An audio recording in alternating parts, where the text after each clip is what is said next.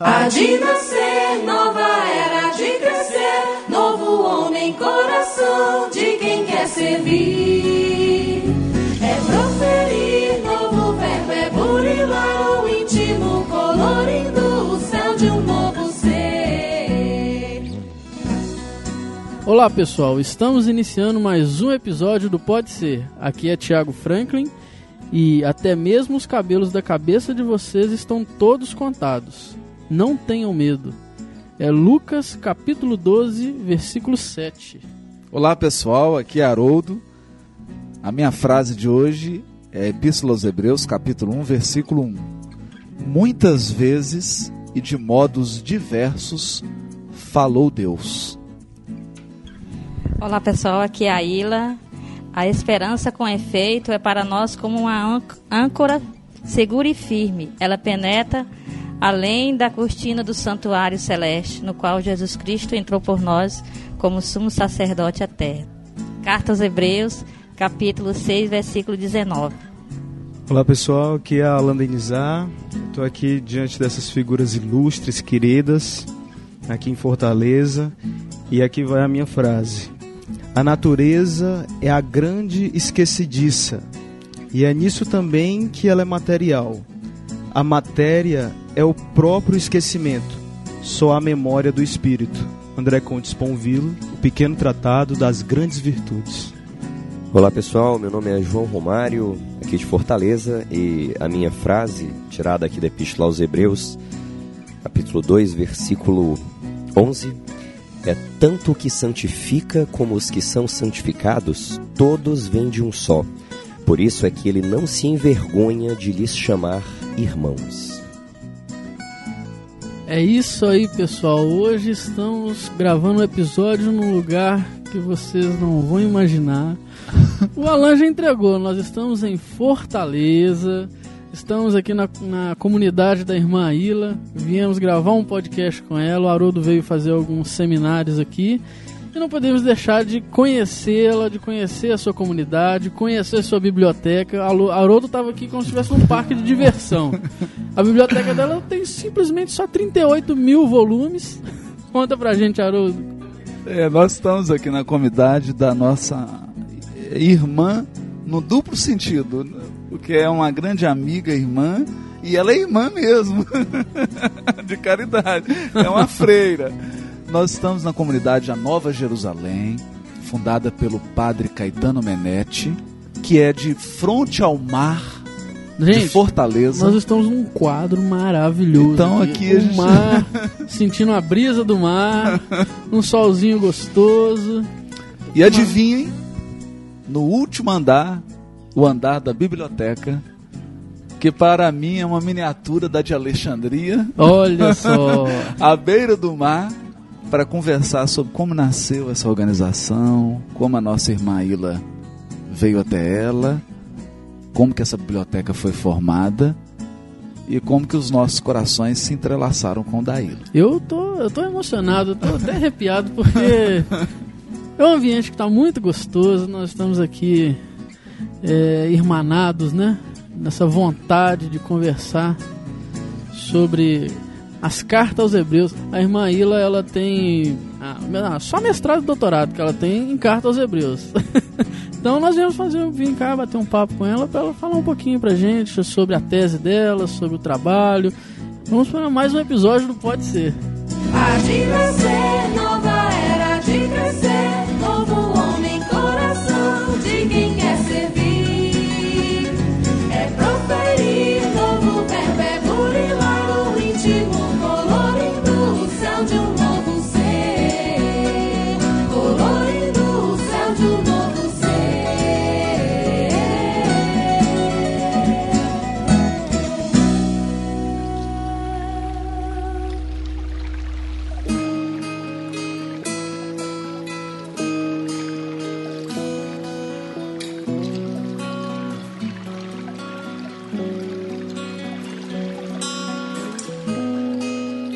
gente está gravando aqui esse Pode Ser no bairro do Pirambu, onde fica localizada essa instituição, dentro de Fortaleza, fica aqui na costa oeste, né? Uma avenida nova até acaba de ser aberta. Caminho que dá rumo aqui para quem sai de Fortaleza no sentido do litoral oeste do Ceará. E é uma região, uma região carente, né, de modo geral, comunidade, né, que houve ocupações que foram sendo problemáticas ao longo do tempo e que tem se organizado ultimamente. Essa Avenida Costa Oeste ela tem aberto aqui, dado a essa área um pouco mais de fluidez no trânsito. E com certeza essa instituição é um dos pontos de luz né, que providencialmente se colocam em locais dessa natureza para é, ajudar a erguer espiritualmente e também socialmente, na medida do possível, regiões como essas aqui, é, que existem em todas as grandes cidades do Brasil e dentro de Fortaleza não é diferente. Aliás, nós estamos gravando esse podcast, né, Tiago? De frente Olhando para o mar. É uma experiência indescritível. Você que está ouvindo, Corre lá no site que tem foto, tem vídeo. A turma tá aqui filmando porque é lindo. É lindo. É um quadro em movimento. E nós vamos deixar a nossa convidada especialíssima se apresentar. Claro. Quem é a irmã Aila por ela mesma? Então, gente, é muito difícil falar sobre si mesmo, não é? Eu sou piauiense, nasci no interior do Piauí, é, numa cidade chamada Castelo do Piauí. Hoje é o lugar se chama Juazeiro do Piauí. E o lugar mais longe que eu pensava de ir era estudar o pedagógico no- na, em Teresina, na capital, e voltar para ensinar no, na escola, na única escola que tinha lá, que era a escola que meu pai ensinava, não é? E Deus me levou por caminhos que eu nunca imaginei que queria. E um dos, dos momentos assim de lançar voo foi conhecer a Nova Jerusalém. Conheci em 87, né? Atualmente tenho 47 anos, tenho 23, já dentro dos 24 anos que estou dentro dessa comunidade, né? É muito tempo, né? entrei jovem. E eu quis fazer um retiro diferente e tive um sonho que eu via escrito num lugar chamado Nova Jerusalém. Um- uma parede escrita Nova Jerusalém no meu sonho. Mas aí deixei passar. Só que nós fizemos um retiro do nosso grupo de, de jovem e foi nos apresentado um jovem que tinha tentado ser padre, mas não tinha dado certo. Ele tinha achado melhor não seguir, não é, como padre. E então ele e isso lá em Teresina esse retiro. E ele tinha estado aqui em Fortaleza, justamente né, nessa congregação Nova Jerusalém. Então ele foi, ele, ele nos foi apresentado e depois foi sorteado para a gente conversar dois a dois e eu fui sorteada para conversar com ele. Então ele perguntou assim, aí o que, que você tem a me dizer? E eu brincando disse, eu sonhei alguns dias atrás com um lugar que tinha uma parede escrita Nova Jerusalém, uma parede branca escrita Nova Jerusalém. E ele disse assim: Ah, não é, não está escrito Nova Jerusalém, está escrito Jerusalém, cidade de Deus. Eu estive, eu estive lá. Eu, é de lá que eu estou vindo. Nossa. Aí, aí eu fiquei curiosa. ele me deu o endereço, eu escrevi, tive as informações e vim para um retiro. Então era um retiro de carnaval. E até então é tudo normalmente, como qualquer retiro de jovens, mas na hora da missa, o padre Caetano foi celebrar a missa e ele começou a explicar o evangelho. Eu fiquei alucinada com aquilo. Eu me senti assim tocada profundamente e eu só pensava assim, eu quero explicar a Bíblia igual a ele. Ah, É, quero olha. explicar igual a ele. Olha o doutor Honório daqui. Todo mundo tem um Honório seu honório na Todo vida, mundo não é? tem um honor na vida, que delícia. Então ele explicou tão bem que aquilo me encantou. E eu era louca por, por Bíblia, né? Já tinha feito alguns cursos e tal. Foi assim que eu vim parar aqui. E daqui ele me.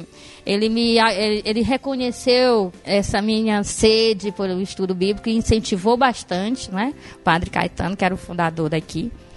E incentivou mesmo, acreditava, não é? Me ensinou muitas coisas e, e aprendi muito com ele, tanto intelectualmente como para a vida, não é?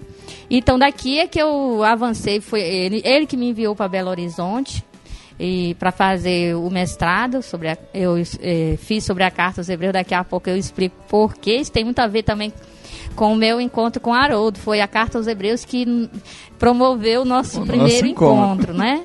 E depois de Belo Horizonte para a Espanha e, por fim estou de, no- de novo aqui agora já para tentar ajudar a somar, não é? Sempre aprendendo, claro. Mas, Mas Aila, quando você encontrou aqui o, o Padre Caetano, você já tinha formação? Já, já tinha formação tinha religiosa? alguns cursos paroquiais, né? Assim, na- as paróquias geralmente têm cursos bíblicos e eu sempre fui muito assim chegada aos jesuítas, né?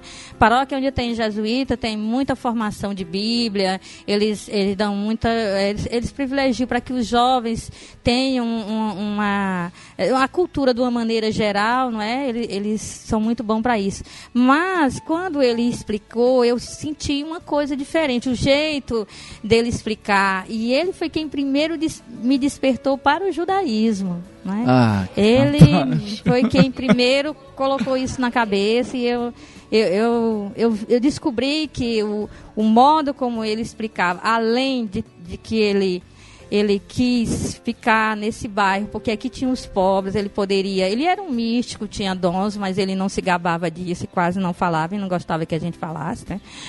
Ele, ele era um intelectual e, ao mesmo tempo, ele, ele era uma pessoa que convivia com os pobres como um pobre no meio dos pobres. Então, ele acreditava que essas três coisas, que a gente não podia viver do social, ou do intelectual, ou da espiritualidade. A gente tinha que viver dos três. E Nossa. que ele não gostava dessa guerra entre essas três dimensões, que geralmente na igreja católica, quando a pessoa é muito para o espiritual, não gosta do social, você é muito social, não gosta, e do intelectual, critica os outros, ele, ele acho que a- isso aí era a fonte, a forma, ele era uma coisa presente na vida profunda de uma pessoa que tinha vida de oração, que tinha um contato um, é, forte com a espiritualidade, tinha a parte intelectual e, e esse convivência com os pobres, tudo isso junto fazia com que a explicação fosse diferente, sabe? Nossa. Com que fosse saborosa. A gente sentia sabor. Não, não era como um metal que tinha, É, como um sino. era- Tinha aquela, aquela alma, né? Isso me, me conquistou. Eu acho que é isso que faz do, da, todo jovem, como aconteceu com o Haroldo, que ele já contou várias vezes, que quando tem sede de conhecimento, encontra uma pessoa assim, eh, se sente realmente que encontrou alguém que que é uma fonte para beber, né, para saciar. Foi mais ou menos isso. Que, não tinha esse nome Nova Jerusalém que vocês viram. Ele colocou por causa do meu sonho. O nome da congregação era Nova Jerusalém, mas o nome na Nossa! parede é por causa do meu Que sonho. coisa! Ele o disse nome assim, que tinha antes era qual? Era assim, é, Jerusalém, cidade de Deus. Do jeito que o menino disse. Ah, Jerusalém. Quando eu cidade. contei o sonho pra ele, eu disse, eu quero vir pra cá. E ele, por quê? Eu disse, porque eu tive um sonho, foi assim, assim.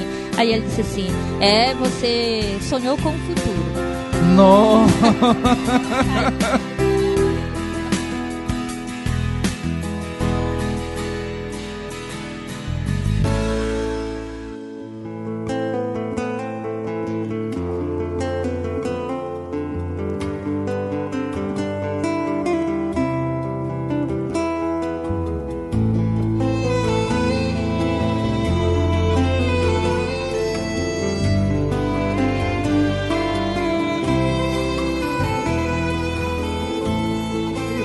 gente está falando, a gente tem que contar um pouco da história do Padre Caetano, Benete, né? Fala um pouquinho sobre ele, como é que ele chegou no Brasil, porque ele é de origem Belga. Belga. é.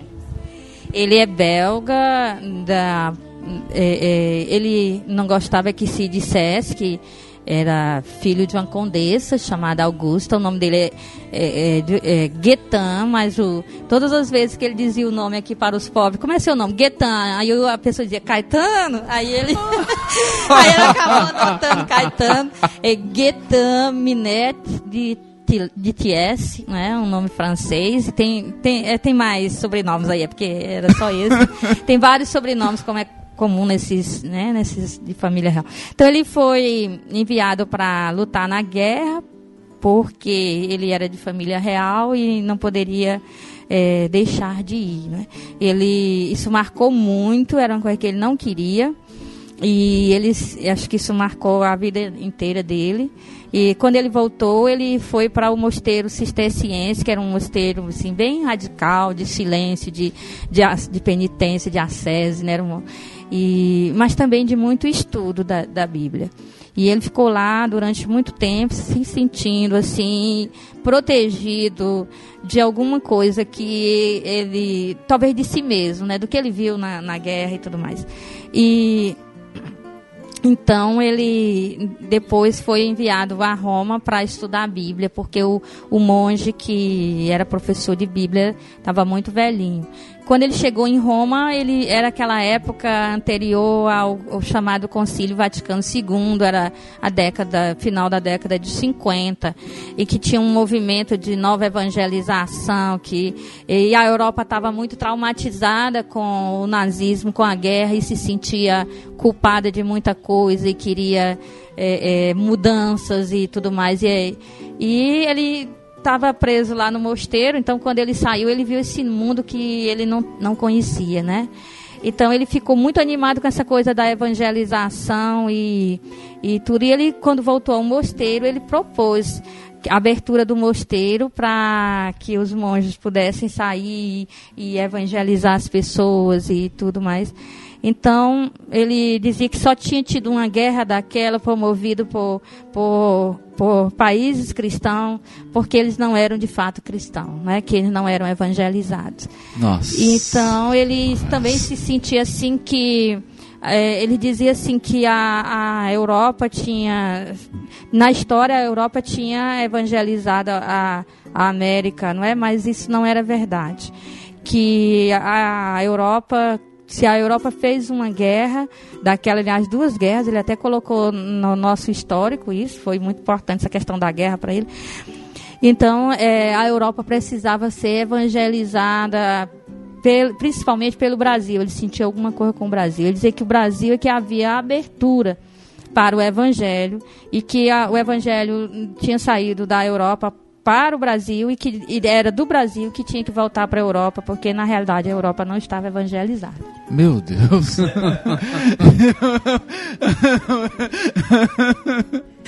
Irmã, você tá falando de coisas que eu não sei se você vislumbra o quanto convergem com tudo. Eu vislumbro, né? Ah, então, Vislumbro. Eu é que Eu- por fora, então. então assim, como isso tudo converge, assim, cada palavra que você tá falando aí sobre né, o padre Gaetano, Caetano é... é Gaetano, né? Gaetano. É, pode chamar de Caetano, ele de Caetano, vamos falar da forma mais fácil, que ele preferia até É, ser chamado aí pelas é. pessoas, né? Você tá falando de. é, é, você falou que na igreja, na igreja católica a, a as pessoas costumam se especializar e ou é intelectual ou é ou é pro social e tudo, mas essa não é certamente uma característica da igreja católica, é uma característica do ser humano e no meio espírita a gente também percebe isso em todos os meios que a gente conhece. E nós mesmos, eu pelo menos pessoalmente posso dizer que já tive as minhas fases de intelectualidade pura e de é, momentos distintos na vida, social, ação né? social e hoje em dia a gente tem procurado chegar a um, a um ponto de equilíbrio, né, que o Padre Caetano aí já parece ter vindo, né, a este mundo dentro dessa perspectiva e que com certeza ele influenciou muito no trabalho, né?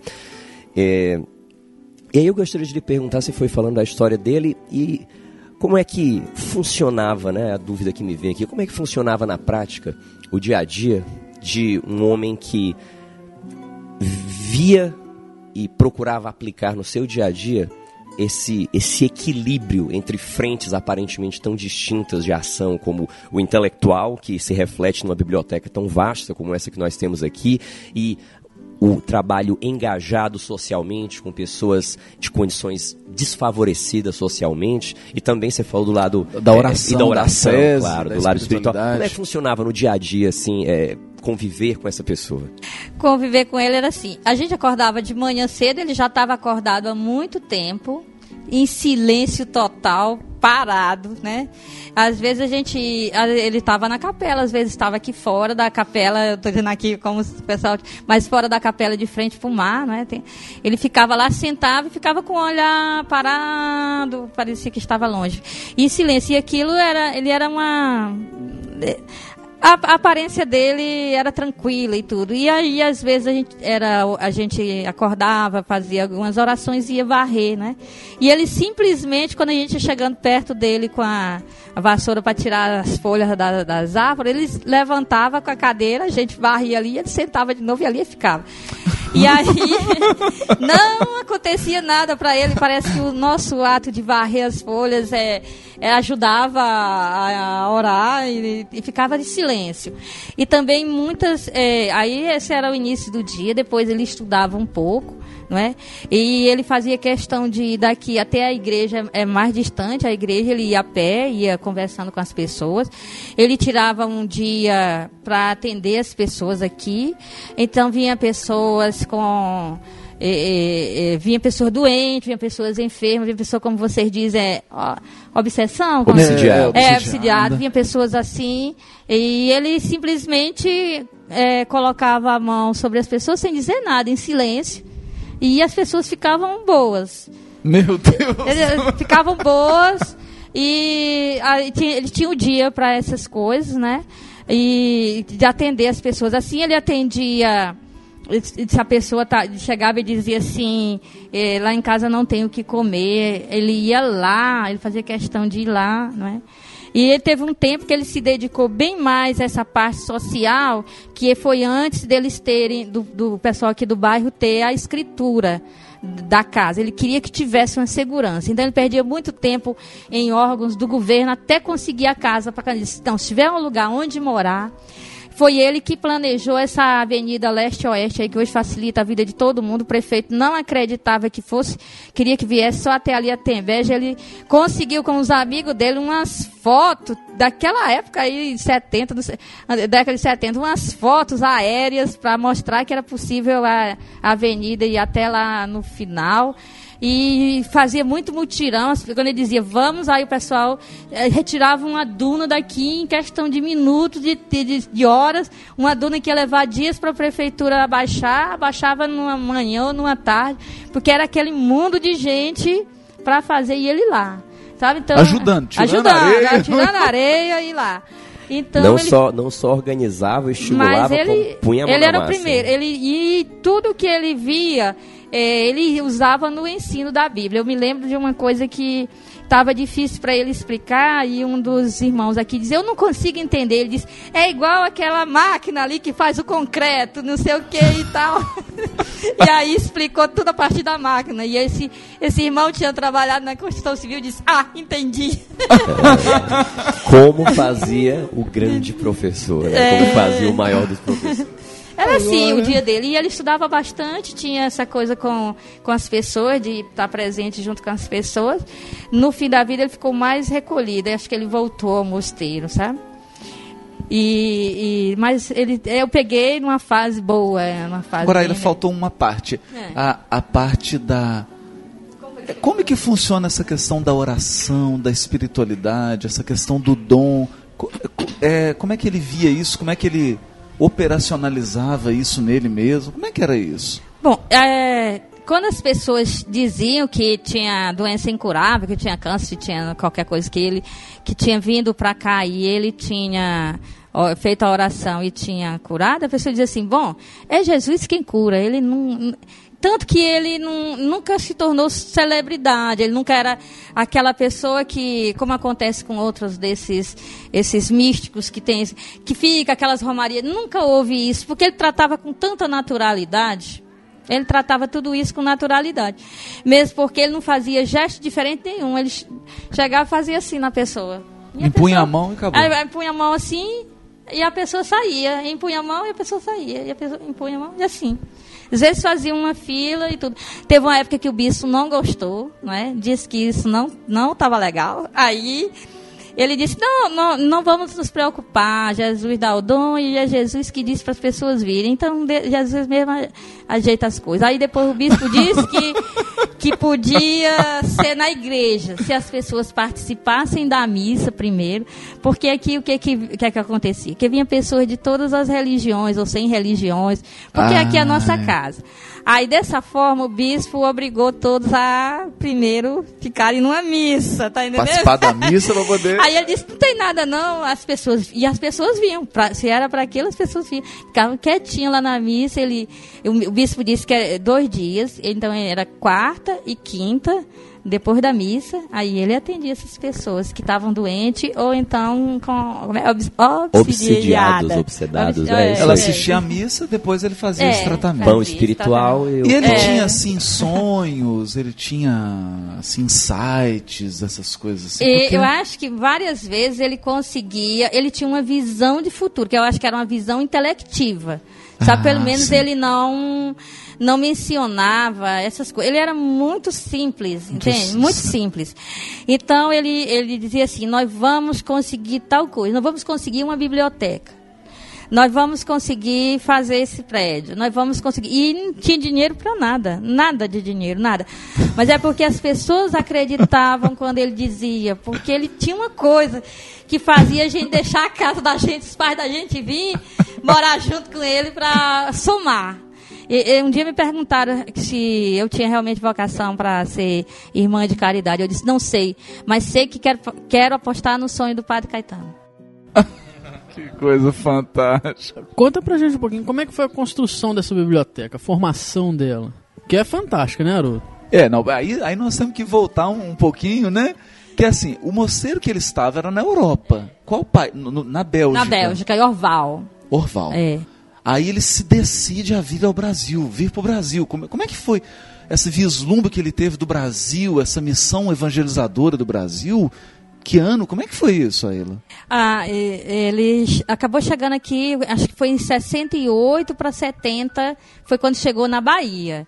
Então, quando ele voltou para o mosteiro dele, ele quis essa abertura. Teve um capítulo, que é uma, uma votação, né, para tomar novas decisões que vão mudar a- é, um tipo de sínodo ou concílio, né? Então, um- ele perdeu por um voto. Então, aí ele decidiu que ele tinha essa missão, não podia falhar, e então ele optou por, por sair do mosteiro, pediu um- uma licença. E ele tinha conhecido um brasileiro, um monge beneditino de, de- da Bahia. Então, tudo Olha que ele sabia era disso e veio para a Bahia, para o mosteiro beneditino. Queria vir para o Brasil, a única coisa que ele sabia do Brasil era isso. Veio e, ficou, e como ele era um intelectual, colocaram para dar aula no, lá na faculdade. Aí ele via que não era bem isso, mas ele sabia esperar, não é? Então, um, um dia foi o Padre Hélio, que era o que eh, trabalhava aqui no, no Pirambu. E o Padre Hélio, é, aqui era cheio de bandido. O Padre Hélio andava armado de verdade com, com um revólver. Nossa, Andava armado e, e, e botava moral nos bandidos porque andava armado, né? E aí o padre foi lá pra. Esse padre Hélio foi visitar lá o mosteiro de Salvador e lá encontrou o padre Caetano, né? Então, quando o padre Hélio chegou, chegou de volta aqui, aí ele foi escolhido para ser bispo no Maranhão, em Viana, no Maranhão. Então, e ninguém- nenhum padre queria vir para cá porque estava cheio de bandidos. Aí o- Nossa, o, coisa. o padre Hélio escreveu para Bahia e o padre Caetano. Você é maluco, você não quer vir para cá? E o padre Caetano quer, aí veio. E quando chegou aqui, o padre Hélio disse: Olha, aqui você tem que andar armado, que tá cheio de bandido. Ele pegou a Bíblia e disse: Eu vou andar sempre armado. E andava com a Bíblia. olha só. Dizia que tinha uma Bíblia, uma arma mais poderosa do que o revólver. e os bandidos respeitavam, os bandidos respeitavam. Respeitavam, respeitavam todos nós. Ah, colocou a autoridade moral dele. Foi, ele, chega, ele tinha uma coisa de, assim, da, aquietava. Ele, a- acho que o semblante dele, o jeito dele, né? Sei que os bandidos foram se convertendo aos poucos, foram, né? Outros morreram e outros. E foi amenizando a violência aqui com a presença dele, a Meu presença Deus. aqui. E aí ele começou, né, a pergunta do Tiago. É, a questão da biblioteca, não é? Eu ia assim, eu, colocando a pergunta só em outro, no- recontextualizando ela, né? Você falou de, um, de uma alma profundamente envolvida com a comunidade, com o meio que estava- em que estava inserido, uma alma também profundamente devotada à própria edificação espiritual, em que tempo ele arrumava para se entregar à, à intelectualidade que se reflete nessa biblioteca tão grande. Só, só uma contribuição das imagens que estão me vindo a respeito desse, dessa, dessa, dessa figura, né? Algumas imagens que me vieram foi da, do silêncio divino de José, né? Diz Ela, É. ela fala, fala assim, de manhã ele estava ali parado, e aí sentava, e ficava mais ou menos inabalável. E aí eu me lembro da- das- dos comentários do Haroldo no Sete Minutos, quando ele falava que José foi mais ou menos assim, né? E dentro do seu silêncio era um silêncio completamente construtor e, e, e defendia eh, Jesus, o menino, defendia Maria. No entanto, ele sempre teve aquele silêncio divino. nessa belíssima mensagem de Emmanuel, ele destaca que há vários vultos masculinos no Novo Testamento. Nós podemos pensar em Simão Pedro, em João Evangelista, em José de Arimateia, em Simeão e tantos outros. E muitas vezes nós, quando comentamos sobre essas pessoas, focamos a nossa atenção nas quedas, nas falhas, sobretudo aquelas ligadas ao momento da crucificação, quando todos abandonaram Jesus. Mas aqui diz Emmanuel que é preciso voltar o nosso coração para um homem integral. José da Galileia.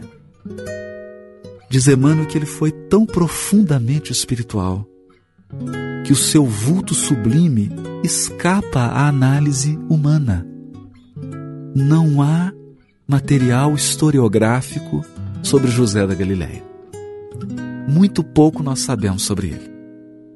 Mas o que nós sabemos, e essa é a beleza da mensagem de Emmanuel, que houve um tempo que o Criador e os espíritos que dirigem o nosso sistema solar entregaram a esse homem, José da Galileia, Maria e o menino Jesus. Todo o futuro do Evangelho, todo o futuro da missão do Cristo esteve um dia nas mãos desse homem. E como José é um símbolo da ação de Deus no Evangelho, diz assim Emmanuel, que ele passou no mundo dentro do divino silêncio de Deus. Porque Deus age em silêncio, sempre se oculta, nunca aparece, nunca se destaca. Diz Humberto de Campos que Deus não concorre com a vaidade das criaturas humanas. E assim foi José, esse homem sem história detalhada, sem historiografia abundante, mas de ação genuinamente espiritual.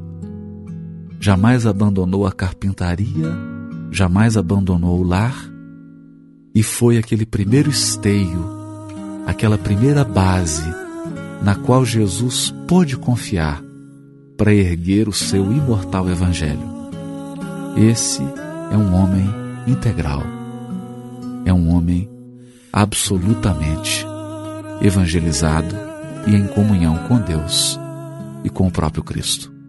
José da Galileia.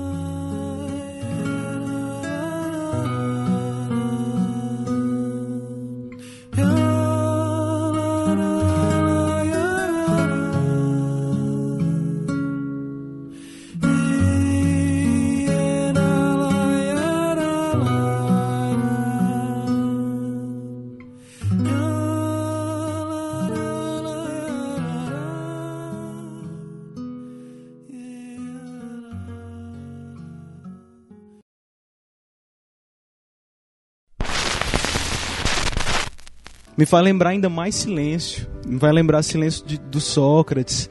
Ne- Não sei se é em banquete que um dos discípulos que seguia Sócrates contava ele né, inabalável, às vezes no meio de uma guerra, contemplando aquele, aquele cosmos bonito que passava por a cabeça dele. Quer dizer, essa ascese espiritual. Mas também quando você disse quando ele voltava para o mosteiro e de que ele veio de lá, me fez lembrar também do silêncio que o Bento XVI um dia falou quando visitou Auschwitz, né? Aquele, aquele gueto e tal, que ele chegou, ele chegou lá no, naquele lugar que aconteceu tanta ferida na humanidade e perguntou assim: mas é, Deus onde, onde tu estavas que se calou, né? Mas numa, numa ferida profunda que estava dentro do coração que deve ter ficado no coração de muita gente, e por isso que alguns devem ter escolhido se reservar um pouco para ver se recuperava e retornava à batalha, né? É, ele tinha essa coisa do equilíbrio entre o silêncio e a palavra. É? Ele escrevia muito.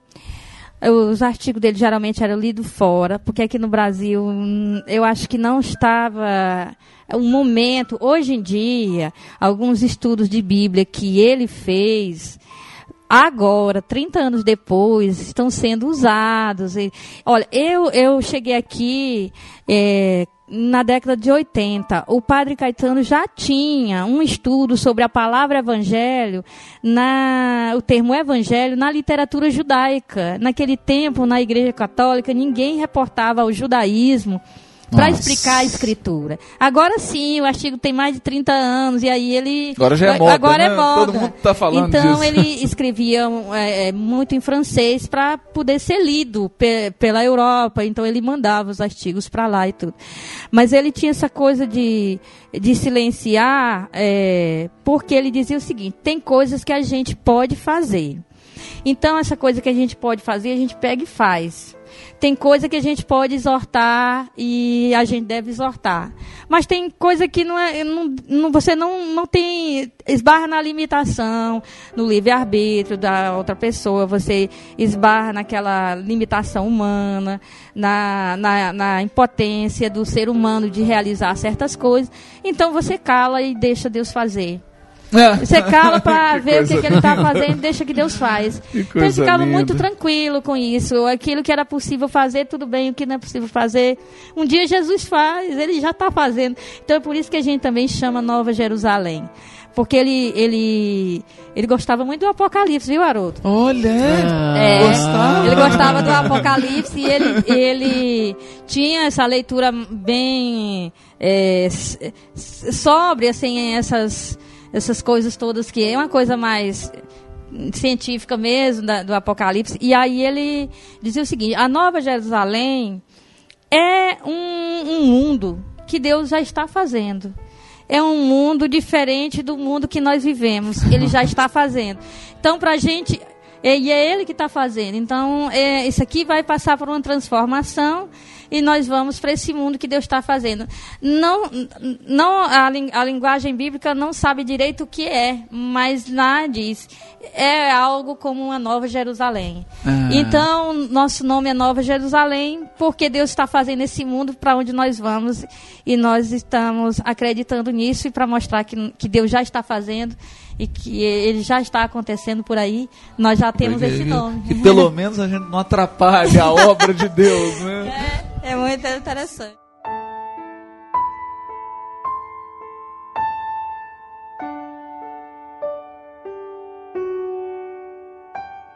E se confirmou essa intuição que ele teve do Brasil nesse papel de evangelização do mundo ao, ao longo do tempo dele da permanência no Brasil? Ele via, assim, do lado católico, ele tinha esperança na renovação carismática.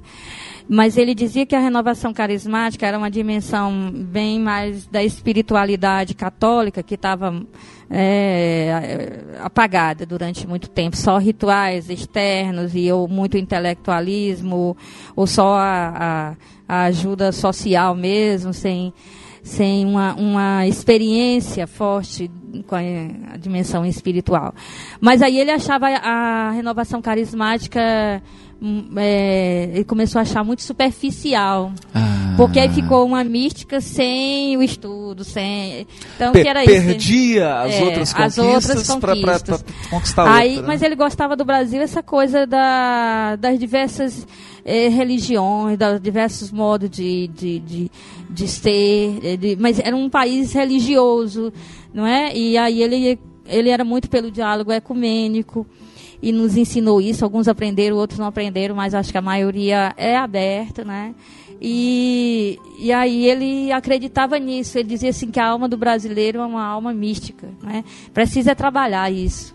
Precisa coisa dar o equilíbrio linda. com as outras dimensões. Precisa, o brasileiro precisa de honestidade, precisa trabalhar a questão da honestidade, precisa de outras coisas, mas ele é, ele é aberto à ação de Deus. Ele, ele achava que o Brasil se Achava que, que o Brasil tinha uma abertura tinha uma maior. a- abertura. E aí ele dizia que o estudo que se faz em Roma e que ele fez em Roma deveria ser feito aqui. E nesse estilo, junto com o pobre, ele escreveu um artigo das areias do Pirambu, falando desse bairro, diz- e para europeu ler que o estudo tinha que ser assim, encarnado. É, é um estudioso que o quarto dele era para lá, que era do outro lado, que tem a favela, né?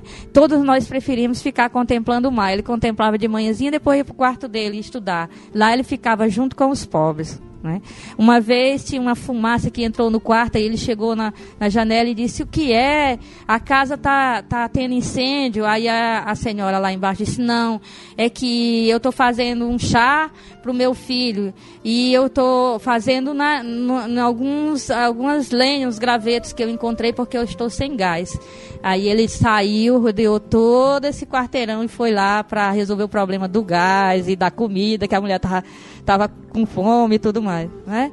Então, ele achava que o intelectual que está lá estudando um texto numa escrita cuneiforme e tem um, um vizinho que está passando fome e ele deixa para ir lá, ele entende melhor o texto quando ele volta. E, Nossa, e ele ora melhor que quando for orar. linda.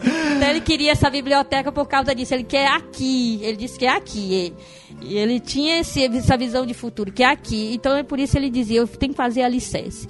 O meu papel é fazer alicerce. Uma comunidade que se dedique a isso que eu estou dedicando. Uma biblioteca é o alicerce para um, um- um instituto que vai estudar a Bíblia. É, o alicerce da casa, que tem vários lugares aqui que é alicerce mesmo, que a gente ainda não construiu a- a- aquilo que tinha que construir, né? E é preciso dizer que essa biblioteca aqui tem material impressionante em aramaico, cuneiforme, assírio, egípcio, tem hieroglifo. Padre Caetano lia em hieroglifo. É, é esse homem, né? Tem os códices, não é, que estão aí, as fotos, né, tal e qual está no, no- nos museus, né, tem Alepo e Leningrado, que, que o Haroldo viu, achou Nossa, bonito. Ô, gente, o Haroldo tava aqui como se estivesse na Disneylândia, viu? Primeiro ele ia na roda gigante, depois vinha na montanha russa, daí a pouco ele ia comer um algodão doce. E agora nós vamos ter que escrever o projeto aqui de catalogação bibliográfica dessa biblioteca do padre e da, da instituição Nova Jerusalém e escrever o projeto de digitalização dessa biblioteca, porque não é possível que a gente não consiga catalogar e digitalizar isso. É, Né? Isso aqui é um de Deus. patrimônio que o padre deixou para a humanidade, aqui para o Brasil. Eu estou assim, muito impressionado, né? porque é, um- é uma biblioteca gigantesca. Há, há coisas aqui absurdas, né? para quem conhece, a coleção Leb Classical da, da, da, British Library. É uma coleção com todos os autores latinos, todos os autores gregos, tradução texto bilíngue, são centenas de volumes, né? Les Sources Chrétiennes, que é a coleção dos pais da igreja, latinos e gregos, é, Patrologia de Mini, mas é muito rica mesmo. Eu acho que o legado que ele deixou aqui daríamos para nós montarmos um instituto de estudo bíblico no Brasil à altura de, de um instituto internacional mesmo, né? E está aqui sem o recurso para fazer a catalogação bibliográfica e para sem o recurso para digitalizar. E a gente espera que esse podcast seja a primeira pedrinha do alicerce que a gente vai colocar para realizar esse sonho, né? E esse é um E é patrimônio. uma promessa que eu faço aqui ao Padre Caetano. Eu, eu não desencarno sem cumprir essa promessa. Vamos trabalhar para isso. Eu, como, como fortalezense, eh, reconheço que eu jamais suporia que haveria, que houvesse um material como esse aqui. Eu, como fortalezense, eu não posso deixar de falar o Pirambu. É, pois é, isso é que eu ia falar. O Pirambu é, é conhecido como um bairro violento, precário. Trabalhando como repórter, já vim fazer muitas matérias aqui no Pirambu, mostrar muita coisa ruim que já aconteceu, que acontece aqui. Claro que temos iniciativas boas como o Pirambu Digital, né? um programa é muito bacana de inclusão digital, inclusão social, e dentre outros que tem por aqui também o Cuca agora, que está tá sendo feito. mas isso aqui que eu vi, né, não, não tive alguma pincelada de estudo bíblico, de manuscritologia por conta própria algum tempo atrás. Não, talvez eu não consiga nem entender a grandiosidade disso aqui como a irmã e o Haroldo entendem a sutileza, mas dá para perceber que é um material de extrema riqueza e que você jamais supor encontrar aqui. Então, certamente merece é, é, toda a atenção e o esforço para a manutenção e para a divulgação desse material. Mas, né, falamos tanto do padre, falamos do material, mas a gente, acho que a gente pode retomar a influência de tudo isso no trabalho da irmã Ilha, né? Acho que a gente pode voltar a Co- Como é que ela chegou aqui, né? Aí eu lembrei do versículo do Evangelho, né? Que pode vir da Galileia não ser verduras e peixes? O que, que pode vir do Pirambu? Simplesmente a maior biblioteca de estudo bíblico, né? É mais uma vez Jesus pregando uma peça na gente, né?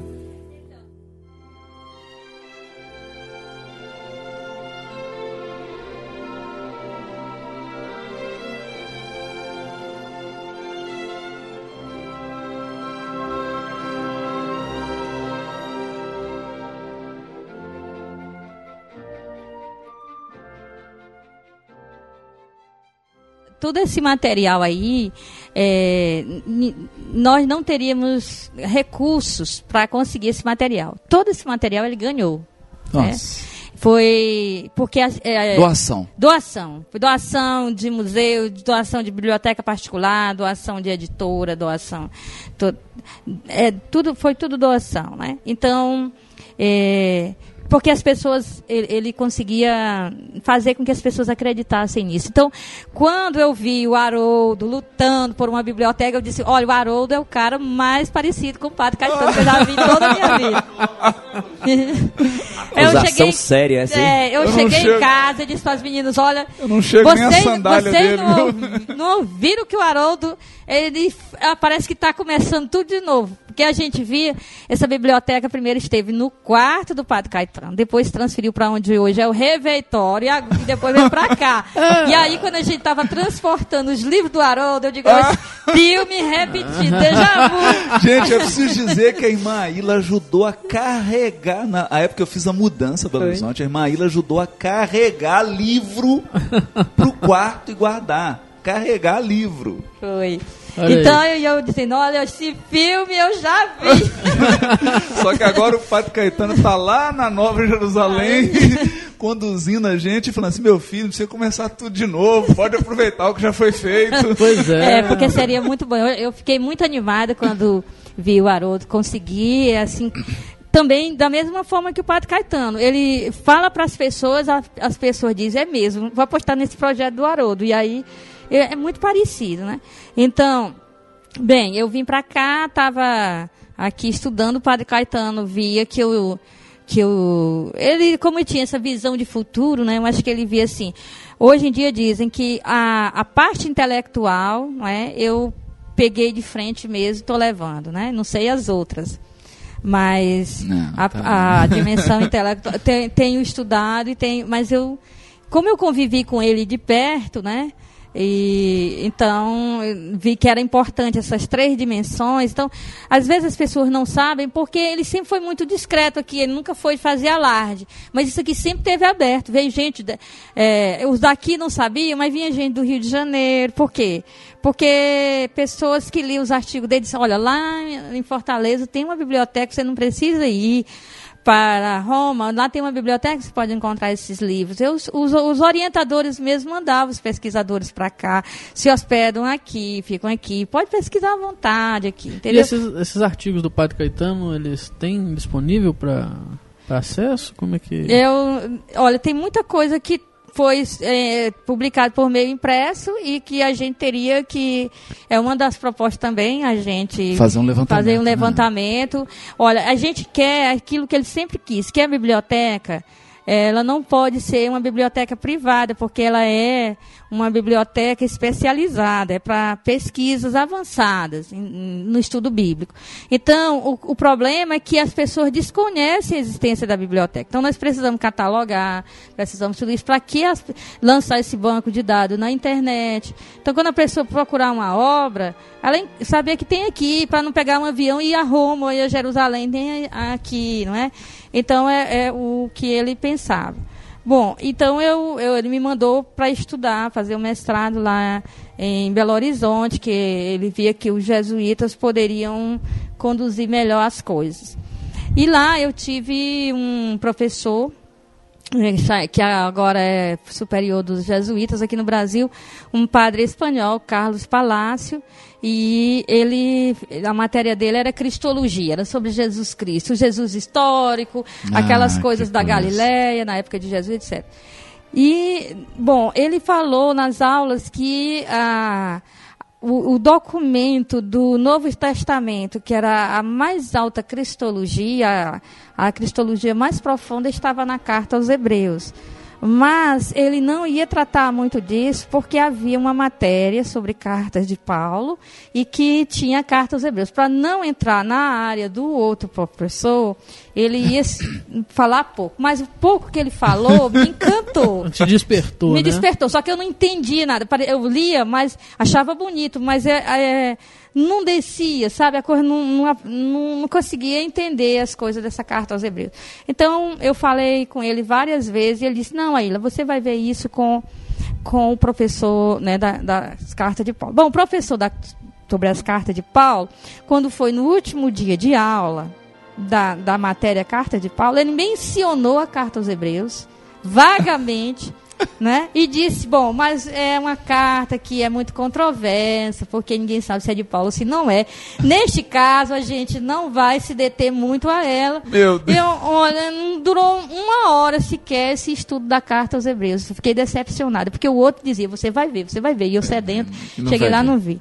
E mesmo porque os colegas estavam tudo pensando já nas férias, última aula daquela matéria e tal. Então telefonei para o padre Caetano, estou arrasada. E contei para ele, né? Ele disse, ah, pois vou lhe dar uns nomes de uns autores para você já ir lendo e vá vá recolhendo tudo que você puder recolher de carta aos hebreus para você estudar. Porque se você sente que, que essa carta, esse escrito é que está te apaixonando, esse escrito te escolheu. Porque ele disse que foi escolhido pelo Evangelho de Ah, Marcos. Ele era especialista olha no Evangelho de Ah, Marcos. de Marcos? De Marcos. Que coisa. E aí ele disse que é o escrito que escolhe a gente. Ele disse, o escrito te escolheu, então é esse. aí eu, eu- é sobre isso que você vai fazer mestrado, então. Eu disse, ai, mas eu acho que não vou não, porque é muito difícil. Mas aí comecei a pesquisar sobre a carta aos hebreus, não é?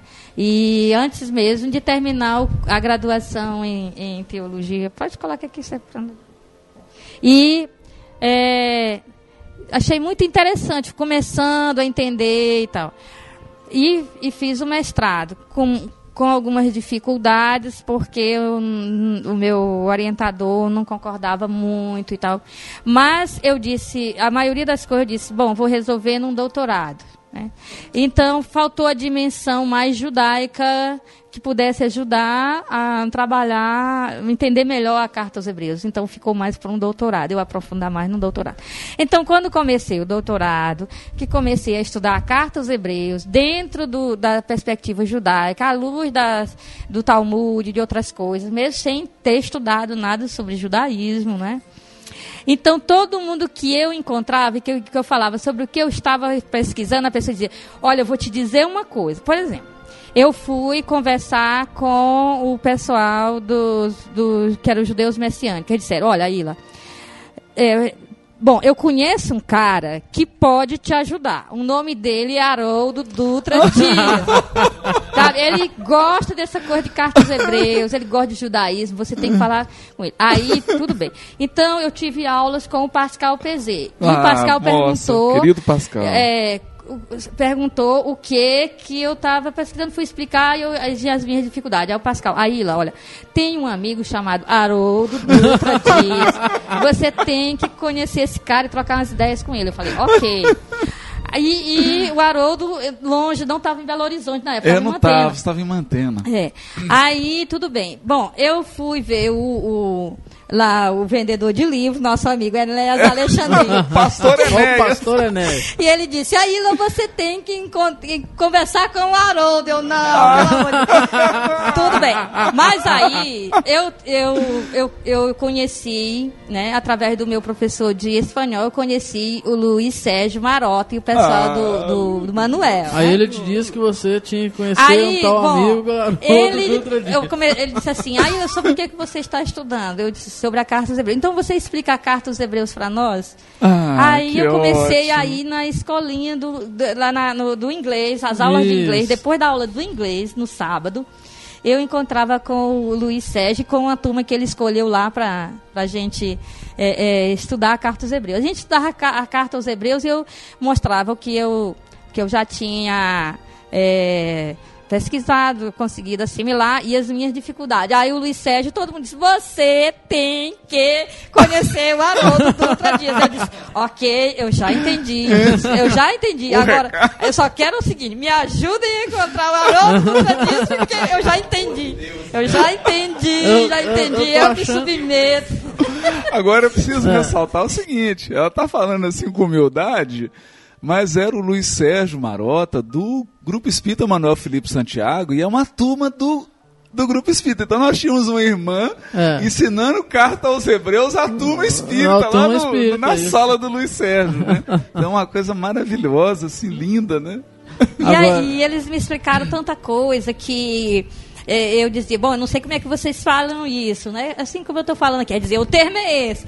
E eu dizia, eu não estou entendendo nada. Eles me explicavam. Foi uma troca de conhecimentos De- muito bonita. Que bacana. Muito legal. E uma amizade que nasceu, né? É. Aí foi que o Luiz, Sé- o Luiz- Sérgio, olha, eu não aguento mais. Eu tenho que saber quem é esse Haroldo Dutra Dias. Porque o mundo inteiro está conspirando. A gente encontrar. Aí o Haroldo me emprestou o DVD Paulo Aí eu Ah, o levei- Luiz- o Luiz Sérgio. O Luiz Sérgio. Luiz Sérgio Aí eu che- cheguei em casa, coloquei o DVD e fui assistir, né? Aí as minhas irmãs de comunidade, quem é esse? É um pastor? O Haroldo tá de gravata. Eu disse, não, ele é um... Verdade. De ele é um- gravata, de terno e gra- cabeça raspada. Aí eu disse, não, esse aqui, ele falava tão empolgado, né? E eu disse, não, ele é um expositor espírita que está falando sobre a carta aos hebreus, sobre Paulo, sobre Estevão e tal. Aí disseram, olha que interessante, né? E aí assistiram junto comigo e tal.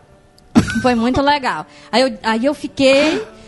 Eu fiquei assim, é, ansiosa e temerosa, não é? Porque o Haroldo é juiz. Eu acho a palavra juiz, assim. Me dá muito- aquele medo, né? Meu me Deus. bateu um, um medo, um pavor. não.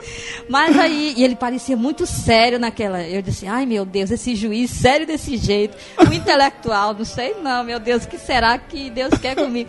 Aí eu fiz tantas pressas para Deus, Deus me dá a graça. De,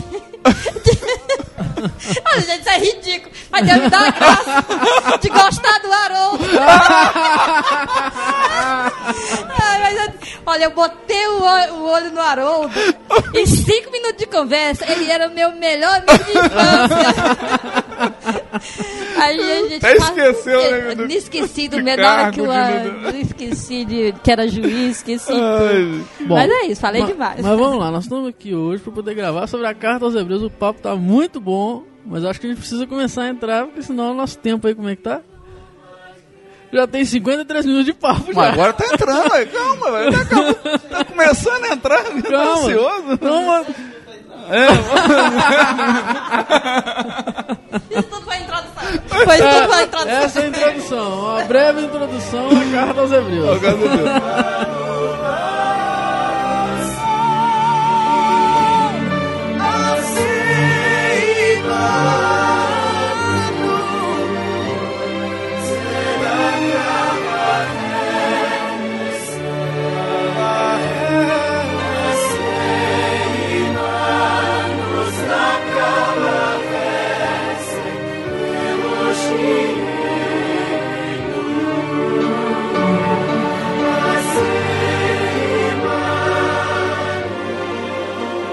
Mas aí, na verdade, a gente conheceu a irmã Ilha e, e- e juntou Pascal Pizet, Jacil, O- e as conversas Igor, com aquele Enéas, o. Igor, a turma toda, né? E, e a gente estava vivendo também um momento de efervescência, de despertamento para a questão do judaísmo, né? e que acabou culminando na nossa viagem para Jerusalém, em que o Pascal foi o grande guia que ajudou a gente a trazer todo o material, a e a mergulhar também, porque é uma coisa difícil de entrar, né, Airo? É difícil de entrar no mundo do judaísmo, né? Precisa de um guia mesmo, de alguém para para conduzir, né? E foi uma troca maravilhosa e a gente Tava sempre marcando de vir aqui, de encontrar, e não tinha tido oportunidade ainda, né, Airo? Que turma boa, né, Haroldo? Mas e o doutorado? Foi bom? Aí conseguiu entrar, Airo? Bom, a, a- o mestrado me deixou com muitas questões, sabe? Por causa do, do- da falha que eu tinha no- na questão judaica, certo? Porque é o seguinte, a carta aos Hebreus, ela é um escrito muito profundo. E é- ela tem muita coisa que somente um fariseu, é, um- com alto grau de, de instrução, não é? poderia fazer esse tipo de reflexão. E aí, como nos falta eh, esses elementos, né, que eles supõem que, que a gente que o leitor tem, né? A, a carta supõe que o leitor É. tem esses elementos. Então, algumas coisas a gente fica meio boiando, né? A gente fica sem entender. Então, eu mencionava algumas coisas e o meu orientador dizia, mas você não tem como argumentar, você, você tem conhecimento, você está certa disso? Eu disse, não. Eu tinha as intuições, Olha mas me só. faltava o conhecimento do judaísmo. E foi lá na Espanha que, lidando com os especialistas do, do, do judaísmo, foi que a coisa clareou. Então, o, o mestrado eh, foi mais essa relação entre o Antigo e o Novo Testamento. Como foi que ele fez isso a partir de Jesus Cristo. Né? Então, é muito interessante que ele vai eh, tratar esse, esse texto que você leu aí no início, é muito importante, porque ele compara tudo que veio antes de Jesus com o outrora, com a, a maneira como Deus foi falando de diversas formas, através de diversas pessoas e tal. E depois a maneira como eh, nos- nós fomos esclarecidos sobre Deus através de Jesus Cristo. não é? Então, ele, ele tem uma argumentação muito interessante que, basicamente, o centro da carta é a afirmação de que Jesus é um sumo sacerdote, mas um sumo sacerdote que age num templo celeste, que não agiu, que não realizou ritos no templo de Jerusalém, mas que realiza, eh, realizou, um- fez uma entrada não é? depois de estar aqui na, no- neste mundo, ele fez uma entrada num santuário celeste. E aí é muito interessante porque ele diz assim: ora, havia um santuário celeste e Deus deu uma visão a Moisés. Né? E Moisés tentou copiar a, a visão que teve num, num santuário no deserto. E aí a, a- o santuário do deserto foi copiado na, no templo de Jerusalém. Então, o templo de Jerusalém seria uma cópia da cópia. E aí as Nossa. pessoas se firmavam no templo de Jerusalém para rejeitar Jesus, enquanto que ele diz, olha, esse, ele diz que o, o, o santuário de Jerusalém é uma cópia da cópia do santuário celeste. e o sumo sacerdote em Jerusalém é uma cópia do sumo sacerdócio celeste, não é? Então, é, a coisa, a, a realidade mesmo, a verdade mesmo está nessa dimensão, nesse, nesse mundo espiritual, para falar o termo de vocês, né? Nesse mundo espiritual, que nesse mundo espiritual tem Jesus à frente desse, desse, desse mundo aqui que nós vivemos, mas que ele deu entrada aqui e depois voltou para esse mundo espiritual. Lá ele é um sacerdote, um sacerdote eterno, dentro de um templo, um templo celeste que Moisés tentou copiar. É, e, e então Moisés tentou copiar e quando tentou copiar copiou um sacerdote que sacrificava bodes e cordeiros e não sei mais o que e ele disse que não bem o que Deus queria isso aí serviu enquanto é, não veio o definitivo essa coisa provisória serviu e ele chama isso de, de rascunho de, de planta Sombra, de sombra cópia. não é? Cópia. E Então, o que deveria ser mesmo é, é, É isso que Jesus realiza, essa situação de Jesus. Então, é, é, se apegam a essa, essa realidade que tenta copiar, mas essa realidade da cópia já passou. Porque se o definitivo já veio e mostrou que aquilo ali era só uma, uma cópia, então o tempo da cópia passou. Então a gente tem que desapegar daqueles, daquele templo de Jerusalém, daquele sacerdócio de Jerusalém, daqueles sacrifícios de animais, porque o, o verdadeiro sacrifício foi um sacrifício da própria vida que Jesus fez. Ele diz: olha, o, as pessoas tentavam substituir a sua própria oferta num sangue de animal, mas do que, que um animal tem a ver com um ser humano? Agora, quando um ser humano se ofertou a Deus por todo ser humano, aí aconteceu um sacrifício definitivo, não é preciso outro sacrifício. Então, o meu orientador ficava preocupado com essa linguagem que está lá na carta aos Hebreus, então não sei o que estou dizendo, mas ele estava preocupado porque a, a, a Igreja Católica ela explica a Eucaristia, né? A celebração da missa como um sacrifício, é o sacrifício de Jesus, mas ela explica. E, e, e, ele dizia assim, mas você está dizendo que não se deveria fazer mais nenhum ritual, nem esse. E eu falei, bem, a carta dos hebreus está dizendo, né, que não precisaria mais. Nossa! ele ficou meio apavorado com essas coisas. Eu disse, bom, ele disse, pô, então cuidado com o que você está dizendo. Gerados pelo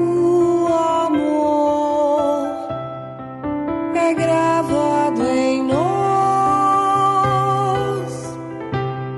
o caminho que é luz. Uma, uma dúvida assim que eu acho que vem a calhar nesse contexto que a gente está falando aqui, uma dúvida leiga até, mas a- ao que me consta, se eu estiver errado, corrijam-me, é, a, a epístola ela teria sido escrita em grego. É isso, essa é a informação correta? É escrito em grego. Aí a minha dúvida, né? Num dos melhores gregos. Num do dos melhores é. gregos, exatamente, era o que eu sabia. E aí vem a minha pergunta: por que um judeu escreveu para judeus em grego? Não tinha problema, não, sabe? Porque é, na época o, o grego era a língua universal do Império Romano. E nem todo judeu, judeu culto, é, estava em Jerusalém e, e era tido como. é, é, usava o hebraico no dia a dia. O hebraico e, era mais uma língua litúrgica. Litúrgica. Né? Então, aqueles que quisessem, que estavam na, na, na terra de Israel, podiam em- em- falar o aramaico também em casa, não é? E, mas para ser lido por todo mundo, porque tinha judeus em Alexandria, judeus em Roma, não é? Então é um Corinto. é, judeu em, em várias partes do Império Romano e que teriam mais facilidade para para entender um escrito num grego culto, sabe? Então, não necessariamente para judeus se escreveria em hebraico. Era uma língua mais litúrgica. E ele tá também, ele, ele tem alguns termos que ele trabalha e que em grego fica melhor como o termo diateque, que é aliança, e pode ser traduzido por aliança ou testamento. Já em hebraico não dá certo. E ele faz um jogo de palavras com esse termo, né? Então, quando, quando morre o testador, o testamento passa a ser válido. E aí, isso em grego também, o testamento está lá, a aliança passa a ser válida. Então, eh, tem algumas coisas que ele usa que, Que só funciona em grego. Só funciona em grego e ele aproveita essa, essa coisa da língua. Agora, o mais interessante é essa explicação, porque para ele o tema central é este do, do sumo sacerdote, para ele explicar o que é sumo sacerdote. Então, ele, repo- ele, ele vai a, a, a essência mesmo do termo, do, do, do que significava, que é o, o mediador. Na linguagem de vocês seria o médium. Então ele diz que o único mediador entre Deus e o ser humano é Jesus Cristo. Nossa. Certo? Na- entre Deus mesmo e o ser humano é O Jesus Kardec Cristo. diz isso. O médium de Deus é Jesus. É, Obras postas. ele fala mediador, não é? Então, a gente traduz analogia. mediador, né? Então, é, é porque o, o médium é um termo latino, né? O que É. quer dizer mediador, né? Mediador, Também é coisa. medianeiro. O me, medianeiro, meio, né? Pelo qual... Então, ele explica o seguinte. Ele vai tentar derrubar os, os mediadores, porque assim, existem... Ele assume que existem mediações eh, secundárias dentro da mediação de Jesus, que ele vai assumir isso no capítulo 12 bem no início, mas é, que são a, nu- que é a nuvem de testemunhos, a, a nuvem de mártires, né? É, mas ele diz que entre Deus mesmo e nós, o, o mediador é Jesus. Então ele começa dizendo o seguinte, tá, também essa é uma explicação de por que que é em grego.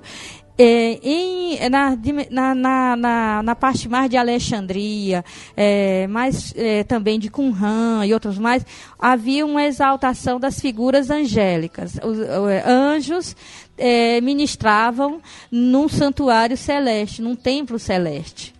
Então, em Qumran tem isso e havia uma ênfase demasiada nos anjos. Né? Então ele diz: espera aí, os anjos são importantes, mas entre nós e Deus, a nenhum anjo Deus diz: senta-te à minha direita.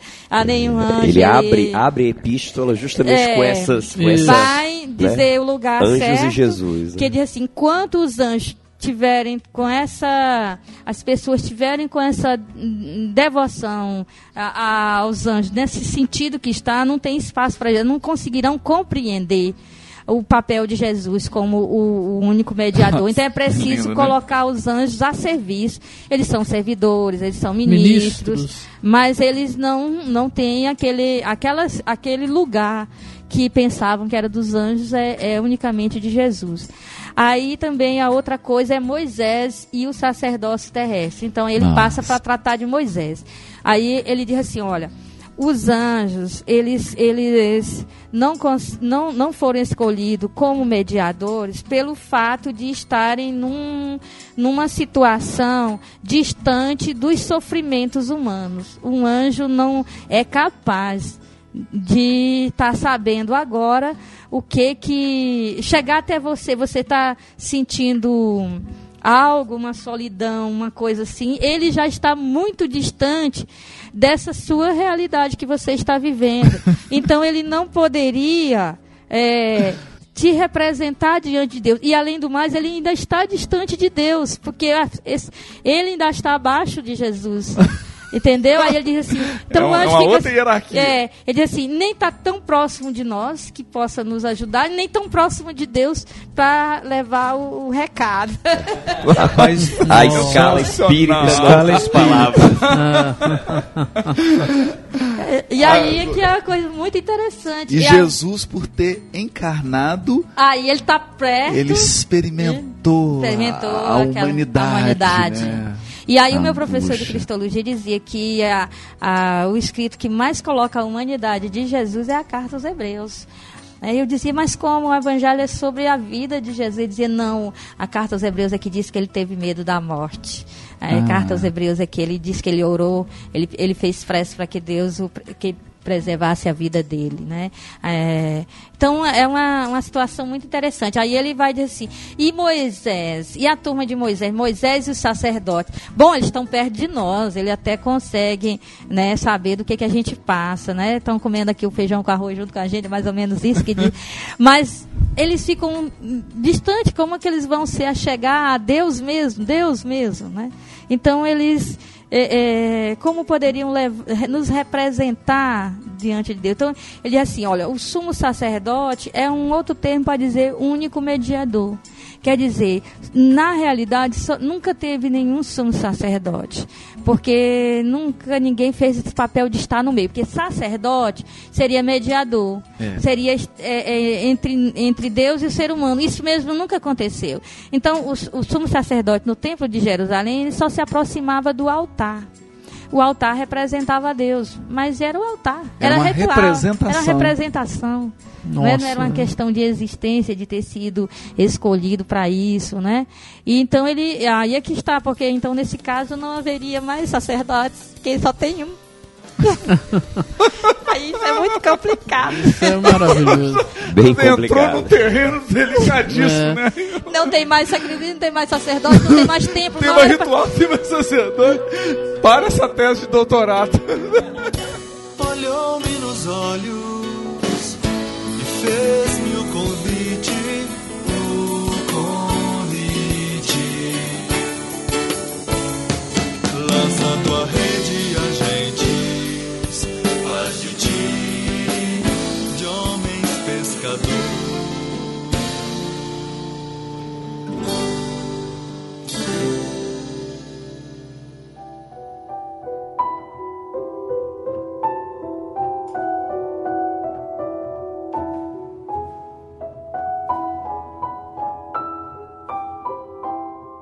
acho que o ápice da nossa história humana recente de, de não querer intermediários entre nós e o Criador, entre nós e o Criador, foi, foi lá perto da Revolução Francesa. E Emílio, Rousseau pega e diz assim: quantos intermediários entre mim e Deus? Como dizendo assim, eu não quero os intermediários. Se eu, se eu quiser chegar lá, eu vou através. Ele diz assim, da razão, né? Da razão e tal. É coisa muito bacana, bicho. A gente, a gente vendo isso que, que o cara né, fe- intui em- ontem, muito tempo atrás, a gente já conseguia encontrar no Novo Testamento, só faltava ler. Saber ler. É, saber ler. É, Eu achei muito interessante porque ele admite as figuras angélicas e, e tem lugar para elas, quer dizer, existem colaboradores espirituais, os anjos, né? E ele é, admite também figuras terrestres que são colaboradores. Mas ele, é que, é o, que, o que é que ele tenta consertar? É que nem essas figuras espirituais, nem essas figuras terrestres, elas têm o papel, a função que é única de Jesus para as pessoas desse planeta. Tá entendendo? Então, o, o problema é de, de compreender o que Jesus realizou é, é. porque não se está sabendo qual é o papel dele. Se coloca em ou, ou seres espirituais ou terrenos no papel que é no, único no mesmo dele. patamar no dele, mesmo patamar né? dele.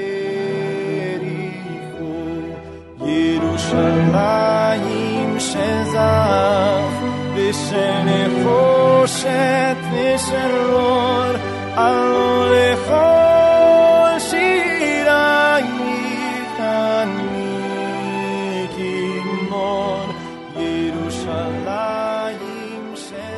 Agora, Ila, eu vou tocar aqui no tema que é a sua paixão. E que está na carta dos Hebreus, que é uma coisa que te, te apaixonou sempre. Ele vai dizer que Jesus é o sumo sacerdote, mas da ordem de Melquisedeque. É, aí é que foi o doutorado, essa Ah. ordem de Melquisedeque. Conta essa saga pra gente. O que, que é isso que ele está querendo dizer? Certo. Então, ele começa a, a colocar o, o sacerdócio de Jerusalém como um- uma figura, uma representação, não é? E aí ele vai e diz assim, tem mais. É, é, quando ele diz que Jesus é sacerdote, ele diz assim, então, será que esse é o único jeito de ser sacerdote? É o sacerdócio levítico? não é? É esse sacerdócio que realiza esses ritos com animais num templo em Jerusalém. É esse o, o, o único jeito de ser sacerdócio do sacerdote do Altíssimo. Aí ele diz: Ah, é, não sei se vocês se lembram, mas antes de existir levita, a Bíblia conhece um cara que é sacerdote do Altíssimo e não, tem, não exerce em templo, não é sacrifício de, de animais, Anima. não tem sangue na, na, na, na coisa, no, no que ele realiza, na oferta que ele realiza. Abraão é grande, mas ele era maior do que Abraão, porque Abraão pagou um dízimo da guerra para ele e ele foi quem abençoou Abraão. E não, abe- então E- ele e diz- não o contrário. Não o contrário. Aí ele diz: a história mesmo mostra que há um outro tipo de sacerdócio para o Deus de Israel que não é o levítico. Certo? E que tipo de sacerdócio é esse que não é herdado pela carne, que a pessoa não, não recebe quando nasce e não entrega quando morre? É um sacerdócio espiritual, celeste, decidido por Deus, que não. Então, aí é que eu fui Não ver passa pelas convenções humanas. humanas. Então, o que, que faria esse Melquisedeque lá no texto do Gênesis? Ele estaria ali para garantir que há um outro tipo de sacerdócio. E aí é interessante que o aí que entra o judaísmo, que existe uma regra de midrash que midrash é a maneira de interpretar, né? Que é uma, uma regra interessante que é chamada de kal vahomer, que quer dizer leve e pesado. pesado. É como se você fosse colocar coisas numa balança para ver o que, que é pesado, o que, que tem consistência e o que, que não tem consistência. Então ele vai e coloca o sacrifício antigo e o sacrifício de Jesus. Ó, o de Jesus ganhou. Coloca na balança.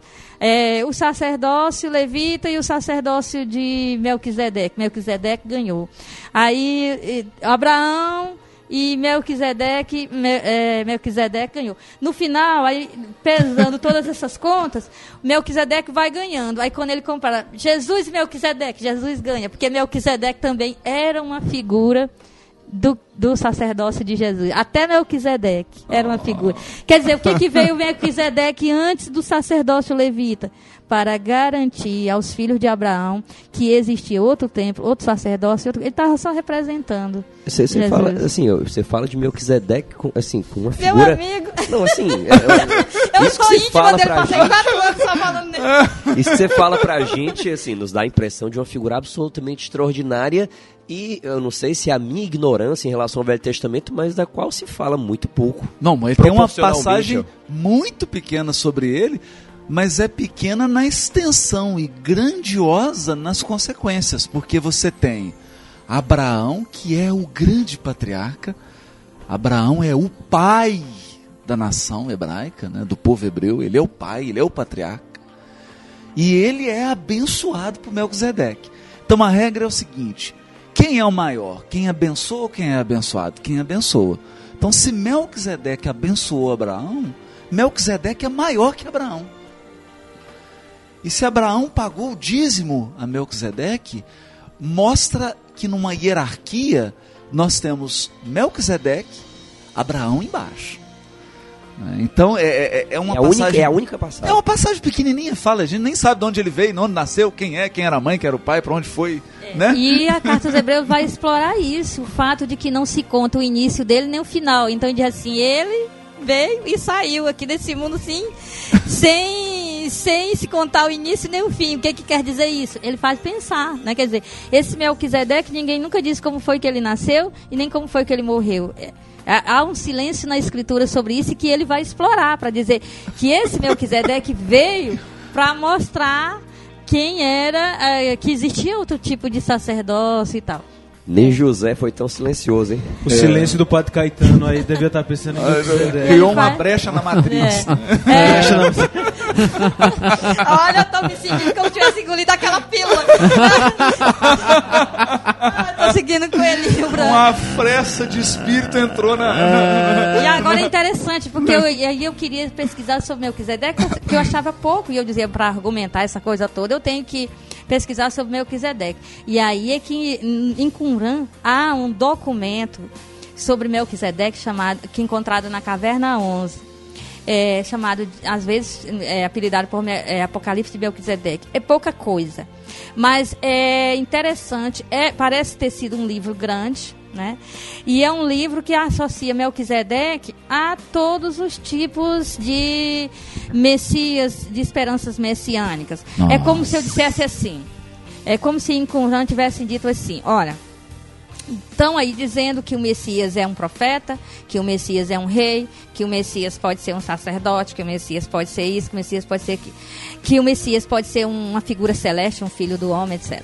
Então, é, o que seria o Messias? Então, esse documento de Qumran diz, ele pode ser tudo isso, de alguma forma, e ele reúne num- numa pessoa, nesse Melquisedeque, essas expectativas. Mas esse Melquisedeque é alguém que deve vir do céu, que deve vir da, da realidade espiritual, deve chegar aqui, deve fazer uma guerra, realizar uma, uma guerra, né? Tinha que realizar uma guerra, uma guerra espiritual, né?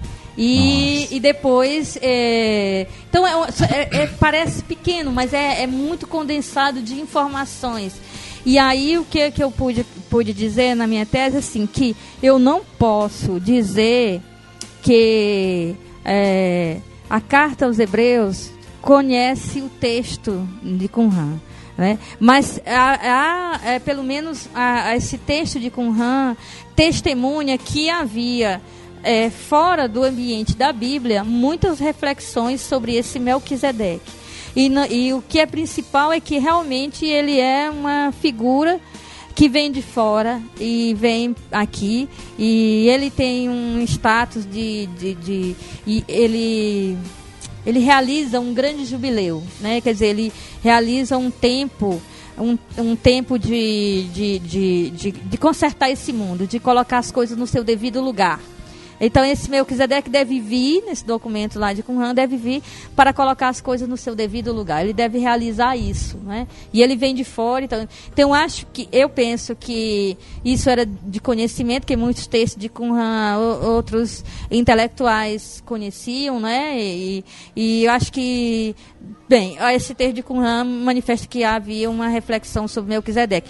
E é interessante, a carta aos Hebreus cita cinco vezes a, a frase do Salmo 110, é segunda ordem de Melquisedeque. Quer dizer, segunda ordem de Melquisedeque é do jeito de ser de Melquisedeque, do jeito que, que Melquisedeque é sacerdote, né? E eu encontrei no judaísmo, reuni cinco expectativas messiânicas, cinco modos de dizer o que era o Messias.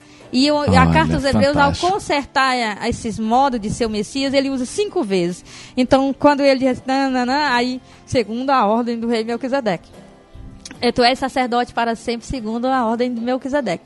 Aí ele consertou uma expectativa. Aí, as cinco vezes que Era para consertar As cinco, cinco expectativas. expectativas. Dizer, não é bem o que vocês estão esperando. É, é. Ele pegou assim, aquela a- são, seriam pontos-chave que na tradição judaica caracterizariam o Messias. Messias. E aí ele diz, ó, É. é isso, mas, Mas não do jeito não que você do está jeito esperando. que você espera. E é, é- é do- é a maneira de como Melquisedeque realiza as coisas. Então, é, provavelmente Melquisedeque já porque é um rei da justiça, né? E então é, meu meu rei é de Sedeque, meu rei é justiça, né? Então é, ele faz todo um, um midrash que também é um midrash muito difícil de fazer, que é chamado midrash Pesha que é encontrado também em Qumran, no Midrash de Abacuque e de Isaías, que é assim, é uma profundidade muito grande esse Midrash, que é assim, desmembrar uma frase bíblica e dar interpretações. Por exemplo, Melquisedeque, aí ele diz, rei da justiça. Era rei de Salém, que quer dizer cidade da paz. Da paz. Então ele vai pegando cada, fra- cada termo da expressão bíblica e vai fazer uma atualização à maneira, essa maneira pesher, que é um tipo raríssimo de midrash, só os bons no midrash faziam. é que Que é um- humildinho. é, Ah, que é, agora Ou sim. seja, É o o humildinho é seu quem Honório. tá no Já top, né? É pra quem já tá lá no top. é, Porque você tem que ter muita habilidade pra não cometer erros tolos, né? Exatamente. É isso que ele faz. Na- no principal da reflexão, ele faz esse Midrash Pesh, que me encantou muito. É o muito rei da justiça, da cidade Da paz, é. quer dizer, vai trazer o Olam Rabá. É, vai trazer o Alan Rabá. O mundo É, vidouro, o mundo, vidouro. da paz, O mundo da paz. da justiça. Que seria aquilo que no documento de Qumran é o jubileu. É o. É, é co- o o ciclo, quando fecha o ciclo O ciclo. Fechou e. e- do mundo de transição, é, etc. Bom, aí, e- é. Isso aí é com vocês. É, você- você Essa tá no- aí é com vocês. Você tem nos dado cada palavra foi usado muito pano pra manga, pra reflexões aqui, desdobramento. ah, com certeza.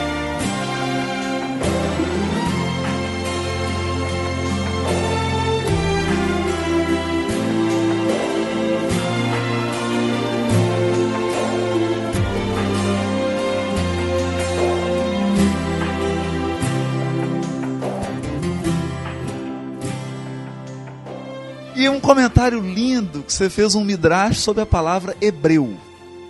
Ah, que Paulo tá. fala, eu sou hebreu de hebreus, né? Fala um pouquinho pra gente disso. É porque hebreu vem de Eber, ou Ever, né? Que quer dizer atravessar, não é?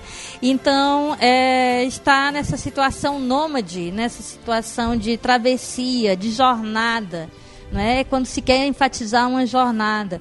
Então, esse termo ele é muito usado é, para aqueles que saíram do Egito e tiveram que atravessar o deserto. O Jonas também, quando ele está atravessando aquele mar que, em fuga e tudo, ele se reconhece como hebreu, não é? Então, é essa questão de estar nessa jornada que quer dizer a palavra hebreu, né? Então, quando eles ficaram mais sedentários, já evitavam de usar e usava judeu, não é? Mas Paulo é, tem essa essa presença, essa dimensão de jornada, de travessia, né? De estar a caminho, então ele, ele gosta de se identificar como hebreu. Da nossa condição de peregrino, na Peregrino, terra. peregrino. Então ele é muito interessante porque na carta aos Hebreus, no capítulo 11, ele vai mostrar uma situação, os heróis da fé. Então ele vai mostrar uma situação de que pessoas que viveram aqui entre nós e que foram os grandes heróis da fé, não é? E eles estão como numa longa marcha é, Ah, em- é, na- atravessando o deserto e entrando numa cidade, numa cidade celeste que e aí é, é essa cidade celeste que, que, que não é feita por mãos humanas, quer dizer, não é uma porque ele, ele é, eu acho que é, tem gente que diz que a Bíblia é contra a, a evolução, não é, né? Inclusive até os verbos da criação estão no imperfeito, que quer dizer que a coisa está sendo criada, né? Mas há, há coisas que é, nós temos que é, essa essa cidade celeste que ele pensa está sendo está sendo construída, criada. É, quer dizer, não, nós estamos na travessia para lá, mas é uma coisa que ele acha que é parecido com a situação dos hebreus no deserto. Que eles vão entrar numa cidade que já está. tem árvores plantadas e que já estão dando frutos, e tem, e tem casas construídas que eles vão habitar. Né? Quer dizer, eles não vão construir tudo, eles vão encontrar uma coisa lá que eles, eles terão que atravessar, eles terão aquelas, aquelas fases da travessia toda, mas quando eles entram, eles encontram uma coisa que já existe. Né? Então, essa mesma coisa é falada na, nessa cidade espiritual que ele fala, e que ele diz que não é uma cidade terrena, é uma cidade espiritual e que ela não é feita por nós, né? Ela não é feita por nós, ela nos é dada, ela está sendo construída essa Nova Jerusalém. Ele Está não nos chama Nova aguardando. Jerusalém, é, está nos aguardando. Então ele não chama Nova Jerusalém, ele chama essa cidade celeste, essa cidade espiritual, né? A mãe de todos A nós. mãe de todos né? nós. Mas o Apocalipse retoma esse É, tema, essa é. temática, né? É, tem muita, muita coisa É. também parecida do Apocalipse com a carta aos Hebreus, né? Muita coisa a Jerusalém parecida. que desceu É, do céu, é. é. que, que dá uma ideia da- dos fundamentos espirituais dessa construção. É, né? Exatamente. Não é um material humano, é Não é um material humano. A gente tem que aqui evoluir, a gente tem que avançar, a gente tem que viver as diversas fases dessa travessia, mas para onde a gente chega, pelo menos o que está na Carta aos Hebreus, é uma cidade que nós não construímos, ela es- está nos esperando, é- é, nós entramos. né? Diferente, diferente da nossa ilusão materialista, a gente não é os últimos habitantes da história. Tem muita gente construindo a história antes da gente e deixando muita construção pra trás que a gente só vai chegar, oh, peraí, eu encontrei uma casinha, um lugar pra dormir, né? É interessante também que ele não elimina essa ajuda que nós temos, tanto das figuras angélicas quanto desses heróis da fé, e que lá na- no capítulo 12 ele chama de uma nuvem de testemunha. E é muito interessante porque ele usa o, o prefixo peri em grego, que quer dizer tá rodeando, e é como. É, é um termo que se usava no- no é como eu ia dizer estádio de futebol, mas em Roma não tinha, era o é o é dos estádios, é ne- nesses estádios, né? E que ah, essa os espectadores, a plateia, a plateia que está rodeando. E quer dizer, não estão distante como se se a gente esperasse que estivessem distantes e tudo eles estão é, envolvidos porque a plateia naquela época ela decidia é, o futuro dos gladiadores ela se envolvia ela ela gritava, é, fazia gesto que era para manter vivo, fazia gesto que, né? Então é nesse esse termo, esse Então termo quer dizer de- que Moisés, Abraão, estão É. todos lá, né, interagindo, Interagindo, com a gente, uma torcendo, é, esperando interação. que a gente chegue. é uma interação. Esse, esse daí pode manter vivo. Esse daí não. Pode trazer de volta.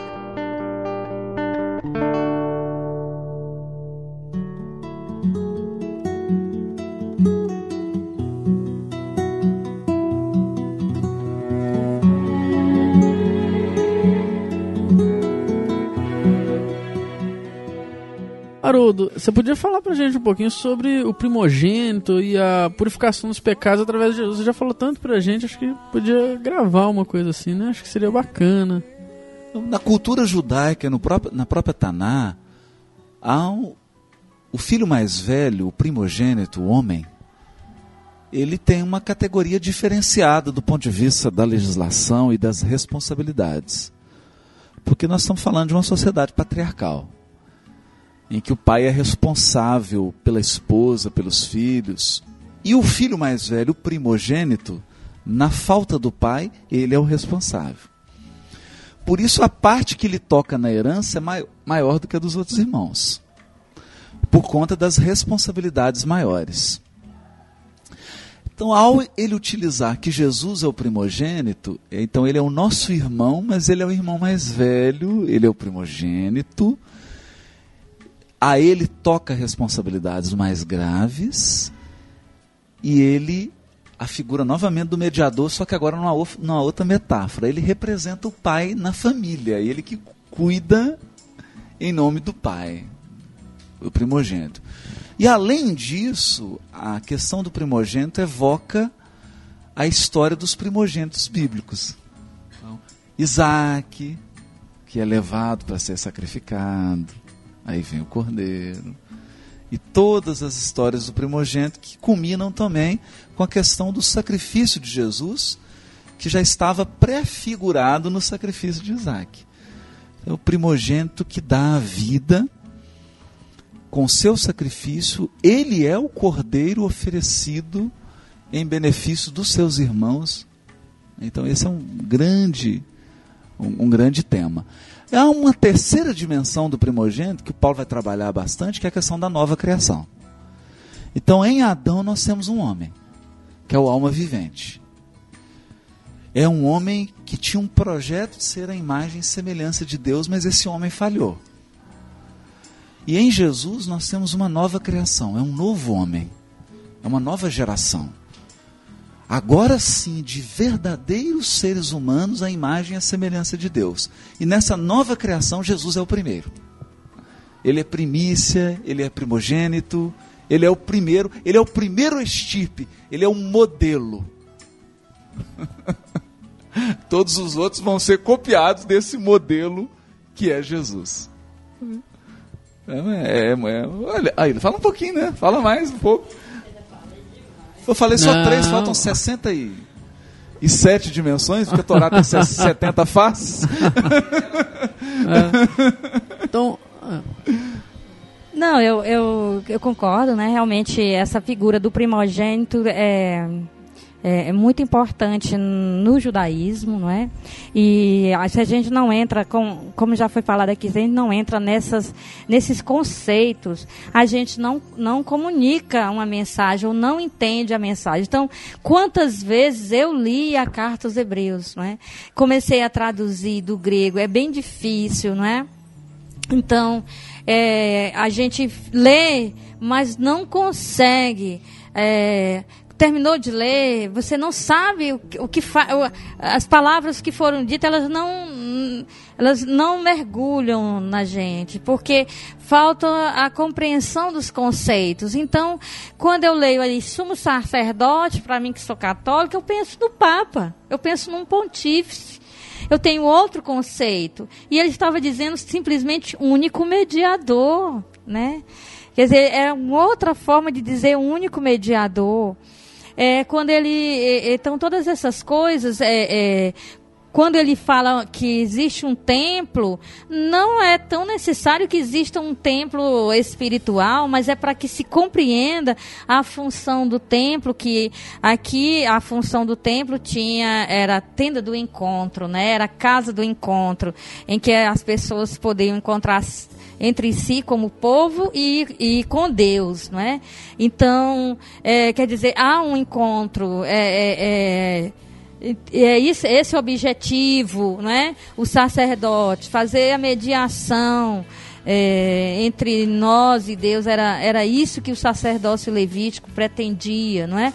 Então, se eu não compreendo essas coisas todas, se eu não compreendo que o ato de levar o cordeiro e deixar o, o, o sangue do cordeiro era dizer, olha, eu deixo a minha vida, eu entrego a minha vida a Deus para o que Deus que, quiser fazer, não é? Então, todos esses conceitos são importantes para a gente poder entender o que é dito de Jesus, porque aí de Jesus é primogênito, de Jesus é sacerdote, Jesus é rei, Jesus é tanta coisa assim, a gente não sabe. As pessoas dizem, o sangue de Jesus tem poder. Eu digo, você sabia que não é aquele sangue, sangue vermelho, mas é a vida inteira de Jesus que é, é, realiza as coisas na, em nós, em nossa vida, a vida toda desde seu nascimento aqui, sua encarnação, até o final, até o último momento, a vida é, é muito mais, é, o sangue é muito mais do que só aquele sangue derramado. Isso, isso é uma espécie de, de, de, de, metáfora, de duplo de metáfora, sentido da expressão? Uma metáfora, metáfora, porque o sangue tem poder, é a encarnação de Jesus, Jesus tem, tem poder. poder. E o, e o momento culminante o dessa fato encarnação. De ter tido é, sangue, né? O é, fato de ter encarnado. A pessoa diz o sangue de Jesus tem poder e não sabe o que está dizendo, Mas, né? Assim, o sangue também, assim, enquanto o sangue estava fluindo nele, quer dizer, enquanto ele estava colocando para frente é, a máquina é, do corpo. É. é isso foi o grande poder, né? Essa vida toda, né? A Até o momento inteira. de o sangue parar. Que é a questão da purificação, que ele diz aqui, da questão da purificação dos pecados, não é isso? É, que o sangue de um animal hum, hum, não tem condição de, de, realizar. Então tem que ser uma vida humana. Através de Através de uma vida humana que serviu como exemplo. Não só uma vida humana, mas uma vida humana exemplar. exemplar. E que é uma vida que narra Deus. É uma vida que diz de Deus, né? É o único jeito que a gente pode saber de Deus então, é por isso que é o mediador, né? Porque as, as figuras intermediárias, elas, elas, elas aprendem de Deus também, desse, desse Jesus. Né? Então elas são importantes, mas elas aprendem de Jesus. Agora, a vida de Jesus narra a Deus, por isso que João falava no Logos, na palavra, quer dizer, expressa aquilo que nós podemos saber de Deus. O que nós damos conta. Nós damos conta que assim, é, é, uma coisa bonita demais, que assim, no, no mundo científico que a gente tem hoje, é dizer assim, a única coisa que eu posso saber é aquilo que eu tenho como experiência, né? Eu, eu só posso entender aquilo que eu tenho experiência. É dizer assim, por isso que eu não posso entender Deus, vírgula, eu posso. Olha a experiência de Deus na Terra, foi Jesus. Isso. Tá aí, cara. O, é, é, é, mas é, é, é até é até um, um diálogo de Paulo até um pouco além disso. Porque ele vem de um monoteísmo judaico em que Deus é absoluto. Embora ele seja imanente, ele participe da história, ele interfira na história, o judaísmo é muito cioso da transcendência divina. É tanto que o judaísmo se recusa a representar Deus em imagem, em forma, porque ele respeita o aspecto da transcendência divina. Então o que Paulo vai dizer é que eu preciso de uma narração de Deus compreensível. Mas a, essa narração é insuficiente se ela for utilizada só a garganta para isso. Então a narração que Jesus fez de Deus é uma, uma narração que extrapolou o aparelho fonador. E a linguagem é humana, né? Por, porque Jesus é uma vida. Então a vida de Jesus narrou Deus. Quem contou Deus pra gente foi a vida inteira de Jesus. Em tudo que ele fez, em tudo que ele fez, andando com pecadores, perdoando, tudo que fez, é, assando um peixe frito para esperar os, os, os, as jangadas. tá na hora das jangadas chegarem. Quer dizer, hoje é domingo, elas não saíram, né? Mas se fosse, ele estaria feito um peixe frito ali, esperando, né? Eles chegarem. É, tudo isso narrava Deus. Na- no cotidiano, do dia a dia dele, ele narrava Deus. Porque ele, ele fazia E coisa as diferente. palavras eram talvez só o tempero, assim. né? As palavras eram tentavam só, explicitar, eram só a, a- é. a representação limitada, como né, o Haroldo sempre gosta de falar, metafórica, simbólica, dada a impossibilidade de se abarcar o que é a verdade absoluta na linguagem E, e humana. é por isso que ele não responde a Pilatos. Quando O Pilatos é diz-me a a verdade. verdade. Né? Então é, é tão impossível colocar isso numa palavra que ele fica em silêncio, como se dissesse para Pilatos: Olha a minha vida. Porque se a minha vida não sensibilizou, não há, eu não tenho nada para te dizer. Né? Se a minha vida não te sensibilizou, não tenho nada para te dizer. Eu tenho um livrozinho legal É uma- do Sartre, O Humanismo é o Existencialismo. Todo mundo olha para esse livro, não, esse livro é muito pessimista. Só que tem um negócio lá que ele fala que eu achei tão lindo, tão lindo. Ele diz assim, o conce... mais ou menos assim, né? O conceito do amor só tem sentido no gerúndio, quer dizer, amar só existe amando. É só, é só nessa, quando ele está em transição é que você consegue enxergá-lo. Nossa, amor, vamos filosofar sobre o amor e tudo mais não, querido. O amor ele só existe amando.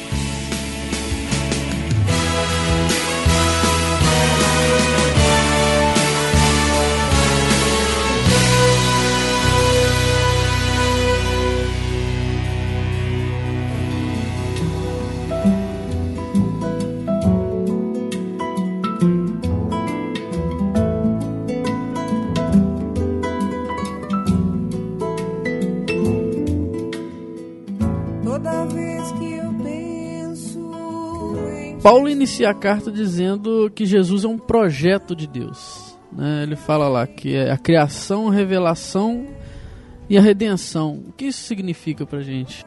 Bem, o que ele quer mostrar é uma, uma ação de Deus na história né, do ser humano.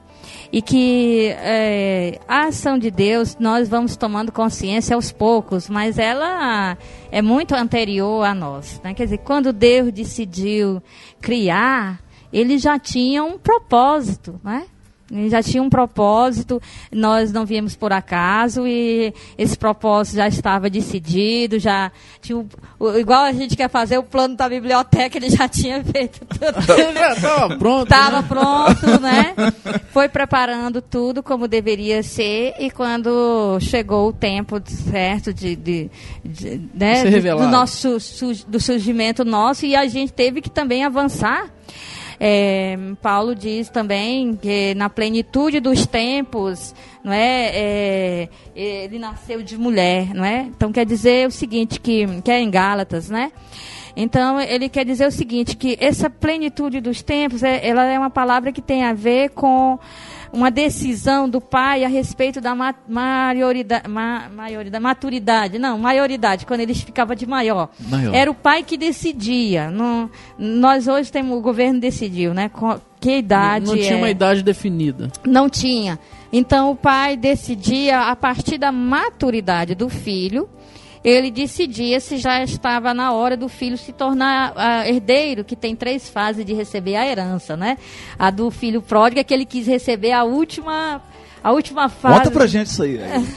Conta isso aí, as três Não, fases para é, receber não- herança. Não economiza, não. Vamos, vamos, Não é, economiza, sem economia. Não, eu não, eu não tô lembrada agora da, da- do- dos termos técnicos das três fases, mas a Não, não última tem. era a, a morecha, né?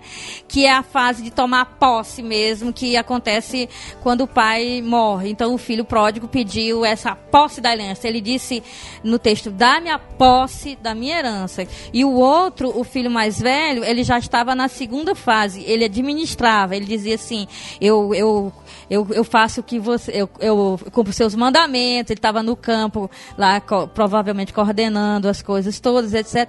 Então ele está na segunda fase, ele não está na fase da posse, embora o pai tenha dado a posse para os dois, ele sabe que a posse deve ser quando o pai morre. Então ele não, não quis essa terceira fase. O mais novo quis, né? Foi ele que pediu. Então, veja, essa plenitude dos tempos é assim: quando o pai decide que o primogênito ou que os filhos, eh, principalmente é uma questão que é relacionada ao primogênito, pode começar a primeira fase da herança, que é tomar conhecimento dos bens que existem e tomando responsabilidade. Seria algo como lá na metáfora do Gênesis, seria Deus dizer, meu filho, vá vá dar nome aos, aos animais, vá dar nome aos seres, né? Ou é, vá cuidar do jardim. Quer dizer, era tomar conhecimento dos bens, depois começar a administrar os bens e depois ter de fato tomar posse dos bens. É uma conquista. Então é, é bonito, né, Aila? Porque hoje a gente estava conversando no almoço e eu estava falando sobre isso, né? Que às vezes o espírita perde essa dimensão. Que a terra atingiu uma plenitude e houve uma decisão do Todo-Poderoso que alterou um status na governadoria do orbe. A encarnação do Cristo significa essa entrada nesse estágio da É, posse dos bens. Da posse dos bens. E quando ele retorna e quando ele implantar o Olam Rabá, é a posse definitiva da herança do Cristo. É, isso- então é, é isso. assunto de Cristo, É né? assunto de Cristo. Entendeu? Então ele quer dizer assim: nós chegamos numa fase em que é, foi decidido aqui é o tempo da encarnação. Chegou a hora dele Chegou a encarnar. hora dele. ir, É. Nossa. Entendeu? Então aí vem a. Então, antes dessa fase de encarnação, tem uma fase de revelação.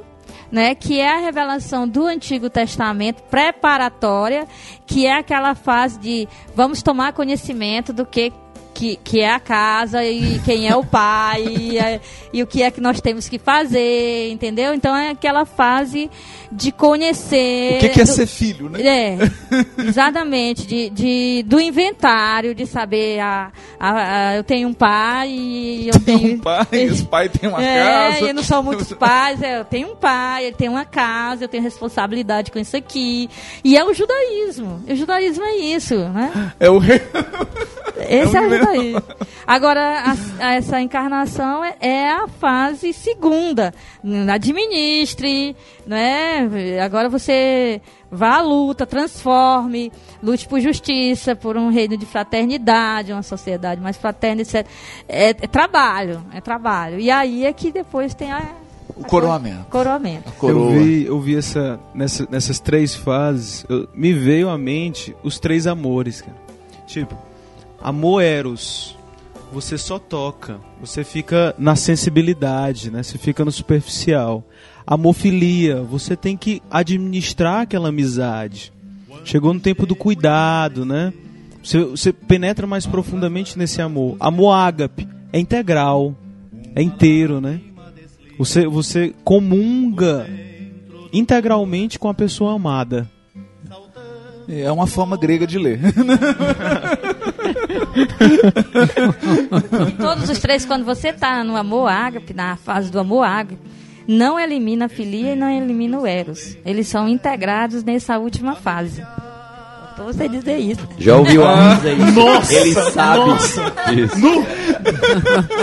Bendito da esperança, batendo as portas do céu. La la la la la la la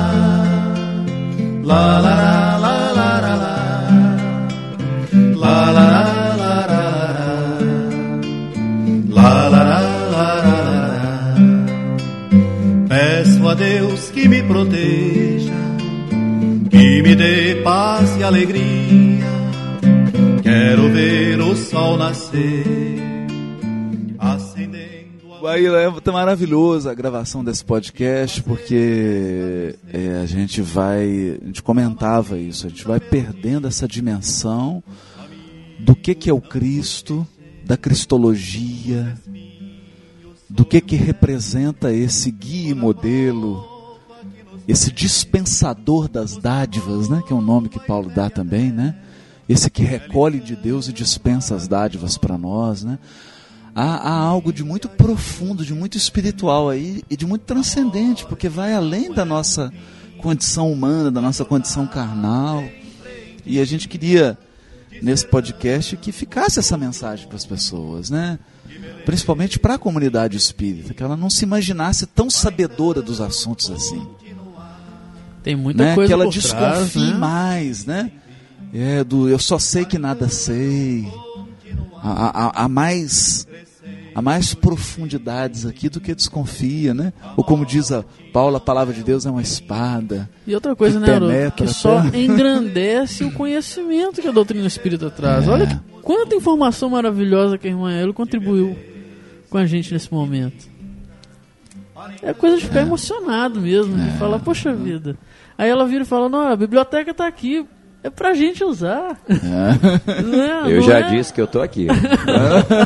vou, vou A biblioteca é, é Então de agora todo nós vamos mundo, aproveitar né? para lançar aqui nesse podcast Um projeto. Nós estamos com um projeto de catalogar a biblioteca toda. Precisamos aí de biblioteconomistas de plantão, por favor. E se tiver Entre em Fortaleza, conosco, melhor ainda. sobretudo se estiver em Fortaleza. Vamos abraçar esse projeto. A primeira etapa dele é catalografar com a metodologia científica todas as 38 mil obras da biblioteca aqui da organização A Nova Jerusalém. E num segundo momento nós vamos digitalizar, digitalizar porque muitas obras aqui a gente andou observando, elas já não suportam uma consulta intensa, muitas mãos tocando e manuseando, que pode prejudicar o estado de conservação. Então a digitalização ela não apenas no sentido de conservar, de, de possibilitar a portabilidade desse material, né, ele ser examinado, mas também de preservação do material. Então nós estamos conclamando aqui a esse grande projeto, a essa vocação do Brasil de evangelização, Brasil, coração do mundo, pátria do evangelho, que o nosso irmão Padre Caetano já anteviu lá na Bélgica e que o motivou a vir ao Brasil. E nós gostaríamos de aqui de agradecer ele, temos certeza que ele está acompanhando aqui o podcast. Pena que a gente não tem um microfone para ele poder falar. É verdade. Próximo, aqui, próxima aquisição do ser um microfone para transcomunicação instrumental. Legal. Vamos botar na pauta. Bom, é, eu tenho aqui duas páginas de pergunta ainda. Vai ficar Por- para os próximos ter- 25 podcasts. É, nó- nós já estamos ajeitando aqui, porque diz o Haroldo que quer gravar um por semestre já, né? Então, próximo semestre eu vou também a Belo Horizonte. olha né? aí. Então Tá. vão ser quatro. Vai. Quem sabe, não é? E nós vamos, cara, né? Vamos É, mergulhando. vamos ver aí o que, que a gente pode fazer. E agora com o projeto de estreitamento É. aí da biblioteca e tudo, a gente vai estar sempre junto, se Deus quiser, né, É. Ailo? Ó, foi uma, foi uma- como diz o Haroldo, uma molhadinha da pontinha do dedo na carta aos Hebreus. Podem ter certeza que a gente volta a esse assunto ainda, né, Haroldo? Acho que tem muita coisa para ser falada aqui. E eu só tenho a agradecer a oportunidade da irmã Aila de abrir as portas para nos receber. E com essa bela visão do mar, final de tarde, sol se pondo. É um quadro do sol nascente, né, da, da terra do sol Plenitude dos tempos. né? Que, que nos deixa emocionado mesmo. É uma coisa muito linda. É. É, na- assim, no fim da tarde, né, um olharzinho astronômico aqui. No fim da tarde a gente tem a luz do sol que já tem que atravessar uma vasta camada de ar, de atmosfera, devido à inclinação em que a gente está. O pôr do sol faz com que a luz que sai do sol tenha que atravessar uma camada, uma faixa de atmosfera bem mais vasta do que quando o sol está ao meio-dia. Isso faz com que a luz do sol refrate, ela se dissipa em várias cores.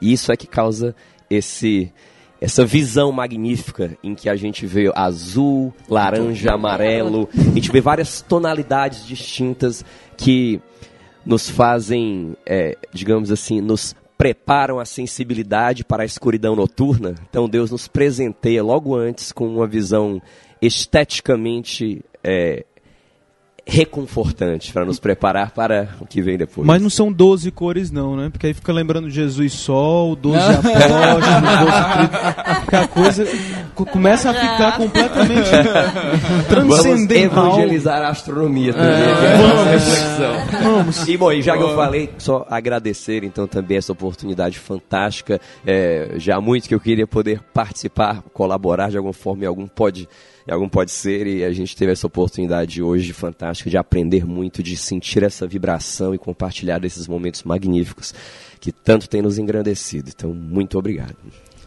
Nós gostaríamos de, antes de passar a palavra para a Ila, até porque ela vai fazer uma prece para a gente, para a gente encerrar esse podcast, com a prece da nossa irmã Ila, agradecer do fundo do coração a todos os nossos irmãos católicos, a todos os padres, a todas as freiras, nosso abraço e a nossa gratidão profunda.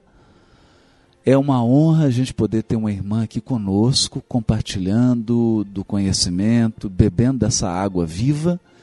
Um abraço também à comunidade espírita, todos os nossos amigos que acompanham o podcast. E hoje nós estamos vivendo aqui um momento muito especial, porque é um momento que o ser sempre sonhou, que era um diálogo que vai muito além do ecumenismo. Porque nesse diálogo aqui hoje nós juntos aprofundamos mesmo nessa epístola. Foi um gostinho de estudo bíblico aqui, sem nenhuma espécie de conflito, sem nenhuma espécie de, de contraposição. Pelo contrário, a irmã Aila, com a caridade de adaptar termos à nossa terminologia para que a gente pudesse entender. Então fica aí mais esse exemplo de que é realmente um só pastor e um só rebanho. Né? E a gente queria entregar a palavra para a irmã Ilha pela. Ah, tem. o- Nós vamos despedir. o Alan vai despedir. é, e Vou. depois passar para a Ilha para ela fazer a prece Claro. para a gente de encerramento. Primeiro foi uma grande honra ter o, o pessoal do, do ser na minha casa, na figura de Tiago, Júlio, Haroldo. Foi a- né, uma honra para mim, para minha esposa Marília, que está aqui como ouvinte fotógrafa. E, foi, foi muito bom. Assim, eu sou cearense, sou baixinho, descobri que o Haroldo também é baixinho. Mas é de uma giganteza espiritual que eu. ah, não sei, eu tô longe de conseguir, de conseguir, de conseguir enxergar. E ele me fez, antes de chegar aqui, me fez amar a irmã Aila. Que é outra gigante. Ela é baixinha, mas ela é gigante demais. ela é gigante, é gigante. Que também, assim, foi o coroamento da visita deles aqui. Foi eu estar aqui nessa tarde, vendo o mar e tal. O meu, meu mar de sempre, mas com gosto completamente especial, diferente. Não vai ter outro mar igual. Na minha vida não vai ter outro mar igual. Passar aqui a palavra para a gra- agradecendo muito por essa oportunidade de estar aqui, ouvindo tudo isso, compartilhando isso. E, e muito obrigado mesmo. Eu que agradeço a vocês. É, é, realmente é, é muito mais do que um diálogo ecumênico. Eu realmente tenho um afeto muito grande pelo Haroldo. E tudo começou com o Luiz Sérgio, né? E, e todo o pessoal lá. E que foi assim um- uma coisa muito legal, uma troca de conhecimentos, não é? Eu não sei muita coisa sobre a doutrina espírita, mas alguma coisa que eu sei, eu aprendi com eles, com as leituras também que eles me passaram. E a gente criou uma amizade muito grande. Realmente o Haroldo, desde o início, eu encontrei assim um companheiro na estrada, porque eu vi que ele me entendia e eu entendo, e às vezes ele, ele diz coisas nas palestras que, que a gente baixa aí da internet, né, do, do, do YouTube, sei lá mais o que, né, e aí, aí ele diz coisas, ó, eu, eu digo isso, né, e às vezes é, é, a gente vê que há uma sintonia, porque nós gostamos dos mesmos autores, né? Muitos autores que a gente lê, é, eu vi lá na casa dele que ele lê muitos autores que eu também leio, que eu gosto. E acaba que a gente tem uma- também essa afinidade. E, às vezes eu me sentia, eu conversava com as pessoas da, da comunidade, mas elas ainda não estavam no mesmo, né? É, não- sei lá, na, na mesmas, nos mesmos sonhos, nos mesmos estudos que eu, aí ficava mais difícil. Ouviam, né? Sempre ouviram, deram força, mas a gente via que não, ia- não era outra praia, né? Não estava na mesma É, sintonia. exatamente. Aí o Haroldo foi essa pessoa que, que aí eu até lamentei um pouco ter deixado Belo Horizonte por causa desse, dessa convivência. Porque quando ele chegou de volta, foi o tempo que eu saí, né? Mas aí tudo bem, não tem nada não. Para isso existe internet e as palestras no YouTube. Então é muito legal. A gente teve um afeto muito grande e não precisava me preocupar. Até tinha falado para ele num, num e-mail que passei para ele: Ô Haroldo, eu me preocupei tanto eh, com receio da gente não se dar bem, né? Porque você é, é juiz, né? E aí eu Mas no fim das contas, você, eu até esqueço que você é juiz. Você é uma pessoa muito legal. E aí eu passei a querer bem o juiz também. Se os juízes são como o Haroldo, então são gente boa. E então, é, essa amizade que surgiu, aqui vocês não estão clandestinos, não é na nossa casa, todo mundo sabe quem são vocês, não é?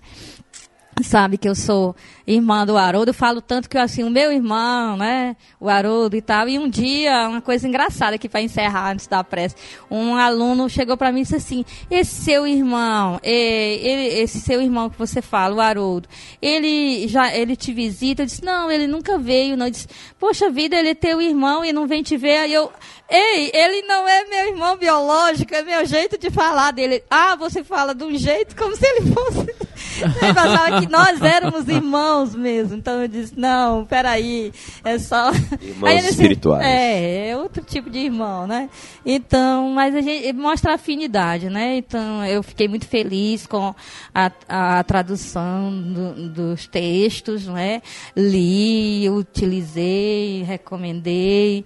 Aqui, as- é, então há uma amizade mesmo e a gente procura procurou é, acolher vocês do melhor modo é, possível, né? Com algumas falhas, porque hoje é domingo e está tudo meio abandonado, mas Ah, tá maravilhoso aqui. mas é isso. Então que então vamos ver o que, que a gente pode dizer para Jesus nesse momento tão importante.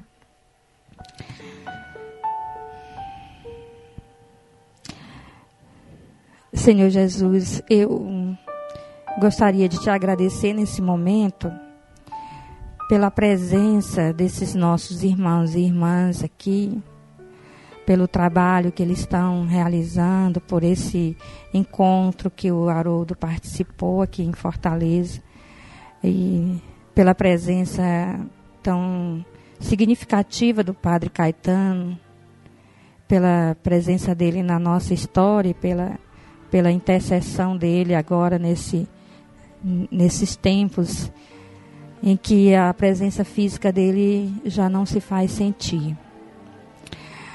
Quero te agradecer por essa tarde maravilhosa, por esse encontro em torno da escritura, desse, desse escrito tão importante.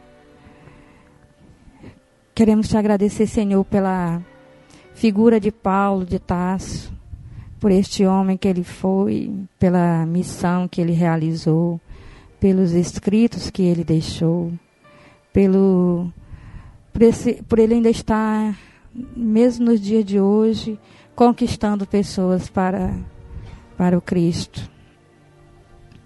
Obrigado, Senhor, por esses momentos de paz, de tranquilidade, por essas crianças que que brincam na quadra, por essa brisa marítima tão agradável, por esse ambiente tão cheio de espiritualidade que o Senhor nos proporcionou nessa, nessa tarde aqui, em torno da tua palavra.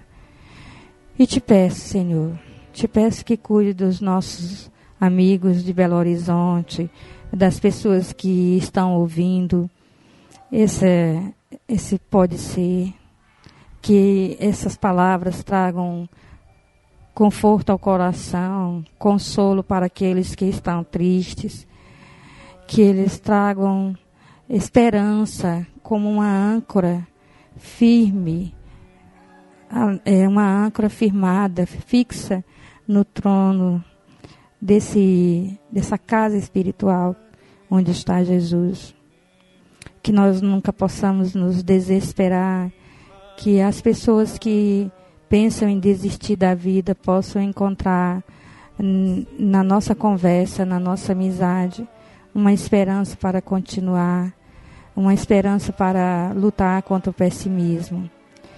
Também para aquelas pessoas que estão nos hospitais e que recebem de presente esses episódios e escutam que o Senhor possa ser um consolo nas dores e aqueles que tiverem que ser curados que possam ser tocados pela eficácia da tua palavra.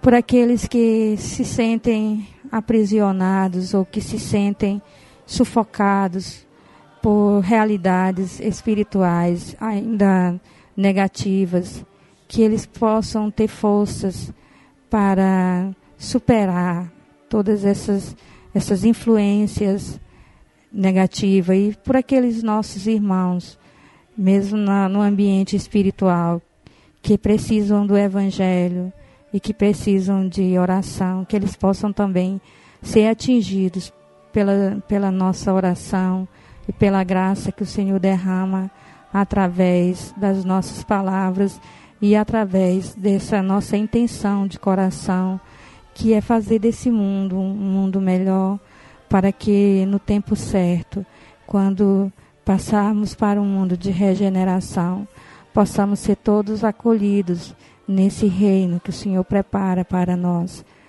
Enfim, Senhor, agradecemos pelas pessoas que o Senhor colocou a, nosso, a serviço da nossa salvação, para que a gente, essas pessoas que nos ajudam, que a gente tenha uma, uma jornada, uma travessia mais tranquila. Obrigada por elas, que elas continuem nos ajudando e nos orientando. Obrigada pelos irmãos espíritas, por, por Chico Xavier e por todos os demais que vieram a esse mundo e às vezes foram mal compreendidos até pelas pessoas da minha igreja. Que o Senhor perdoe esses que não puderam compreender e que o Senhor receba o nosso louvor por ter enviado essas pessoas espirituais que pudessem elevar o nível da nossa espiritualidade aqui no Brasil. Que o Evangelho seja realmente proclamado a toda criatura e que o Senhor possa realmente ser amado e adorado por todos os seres. Amém, Senhor.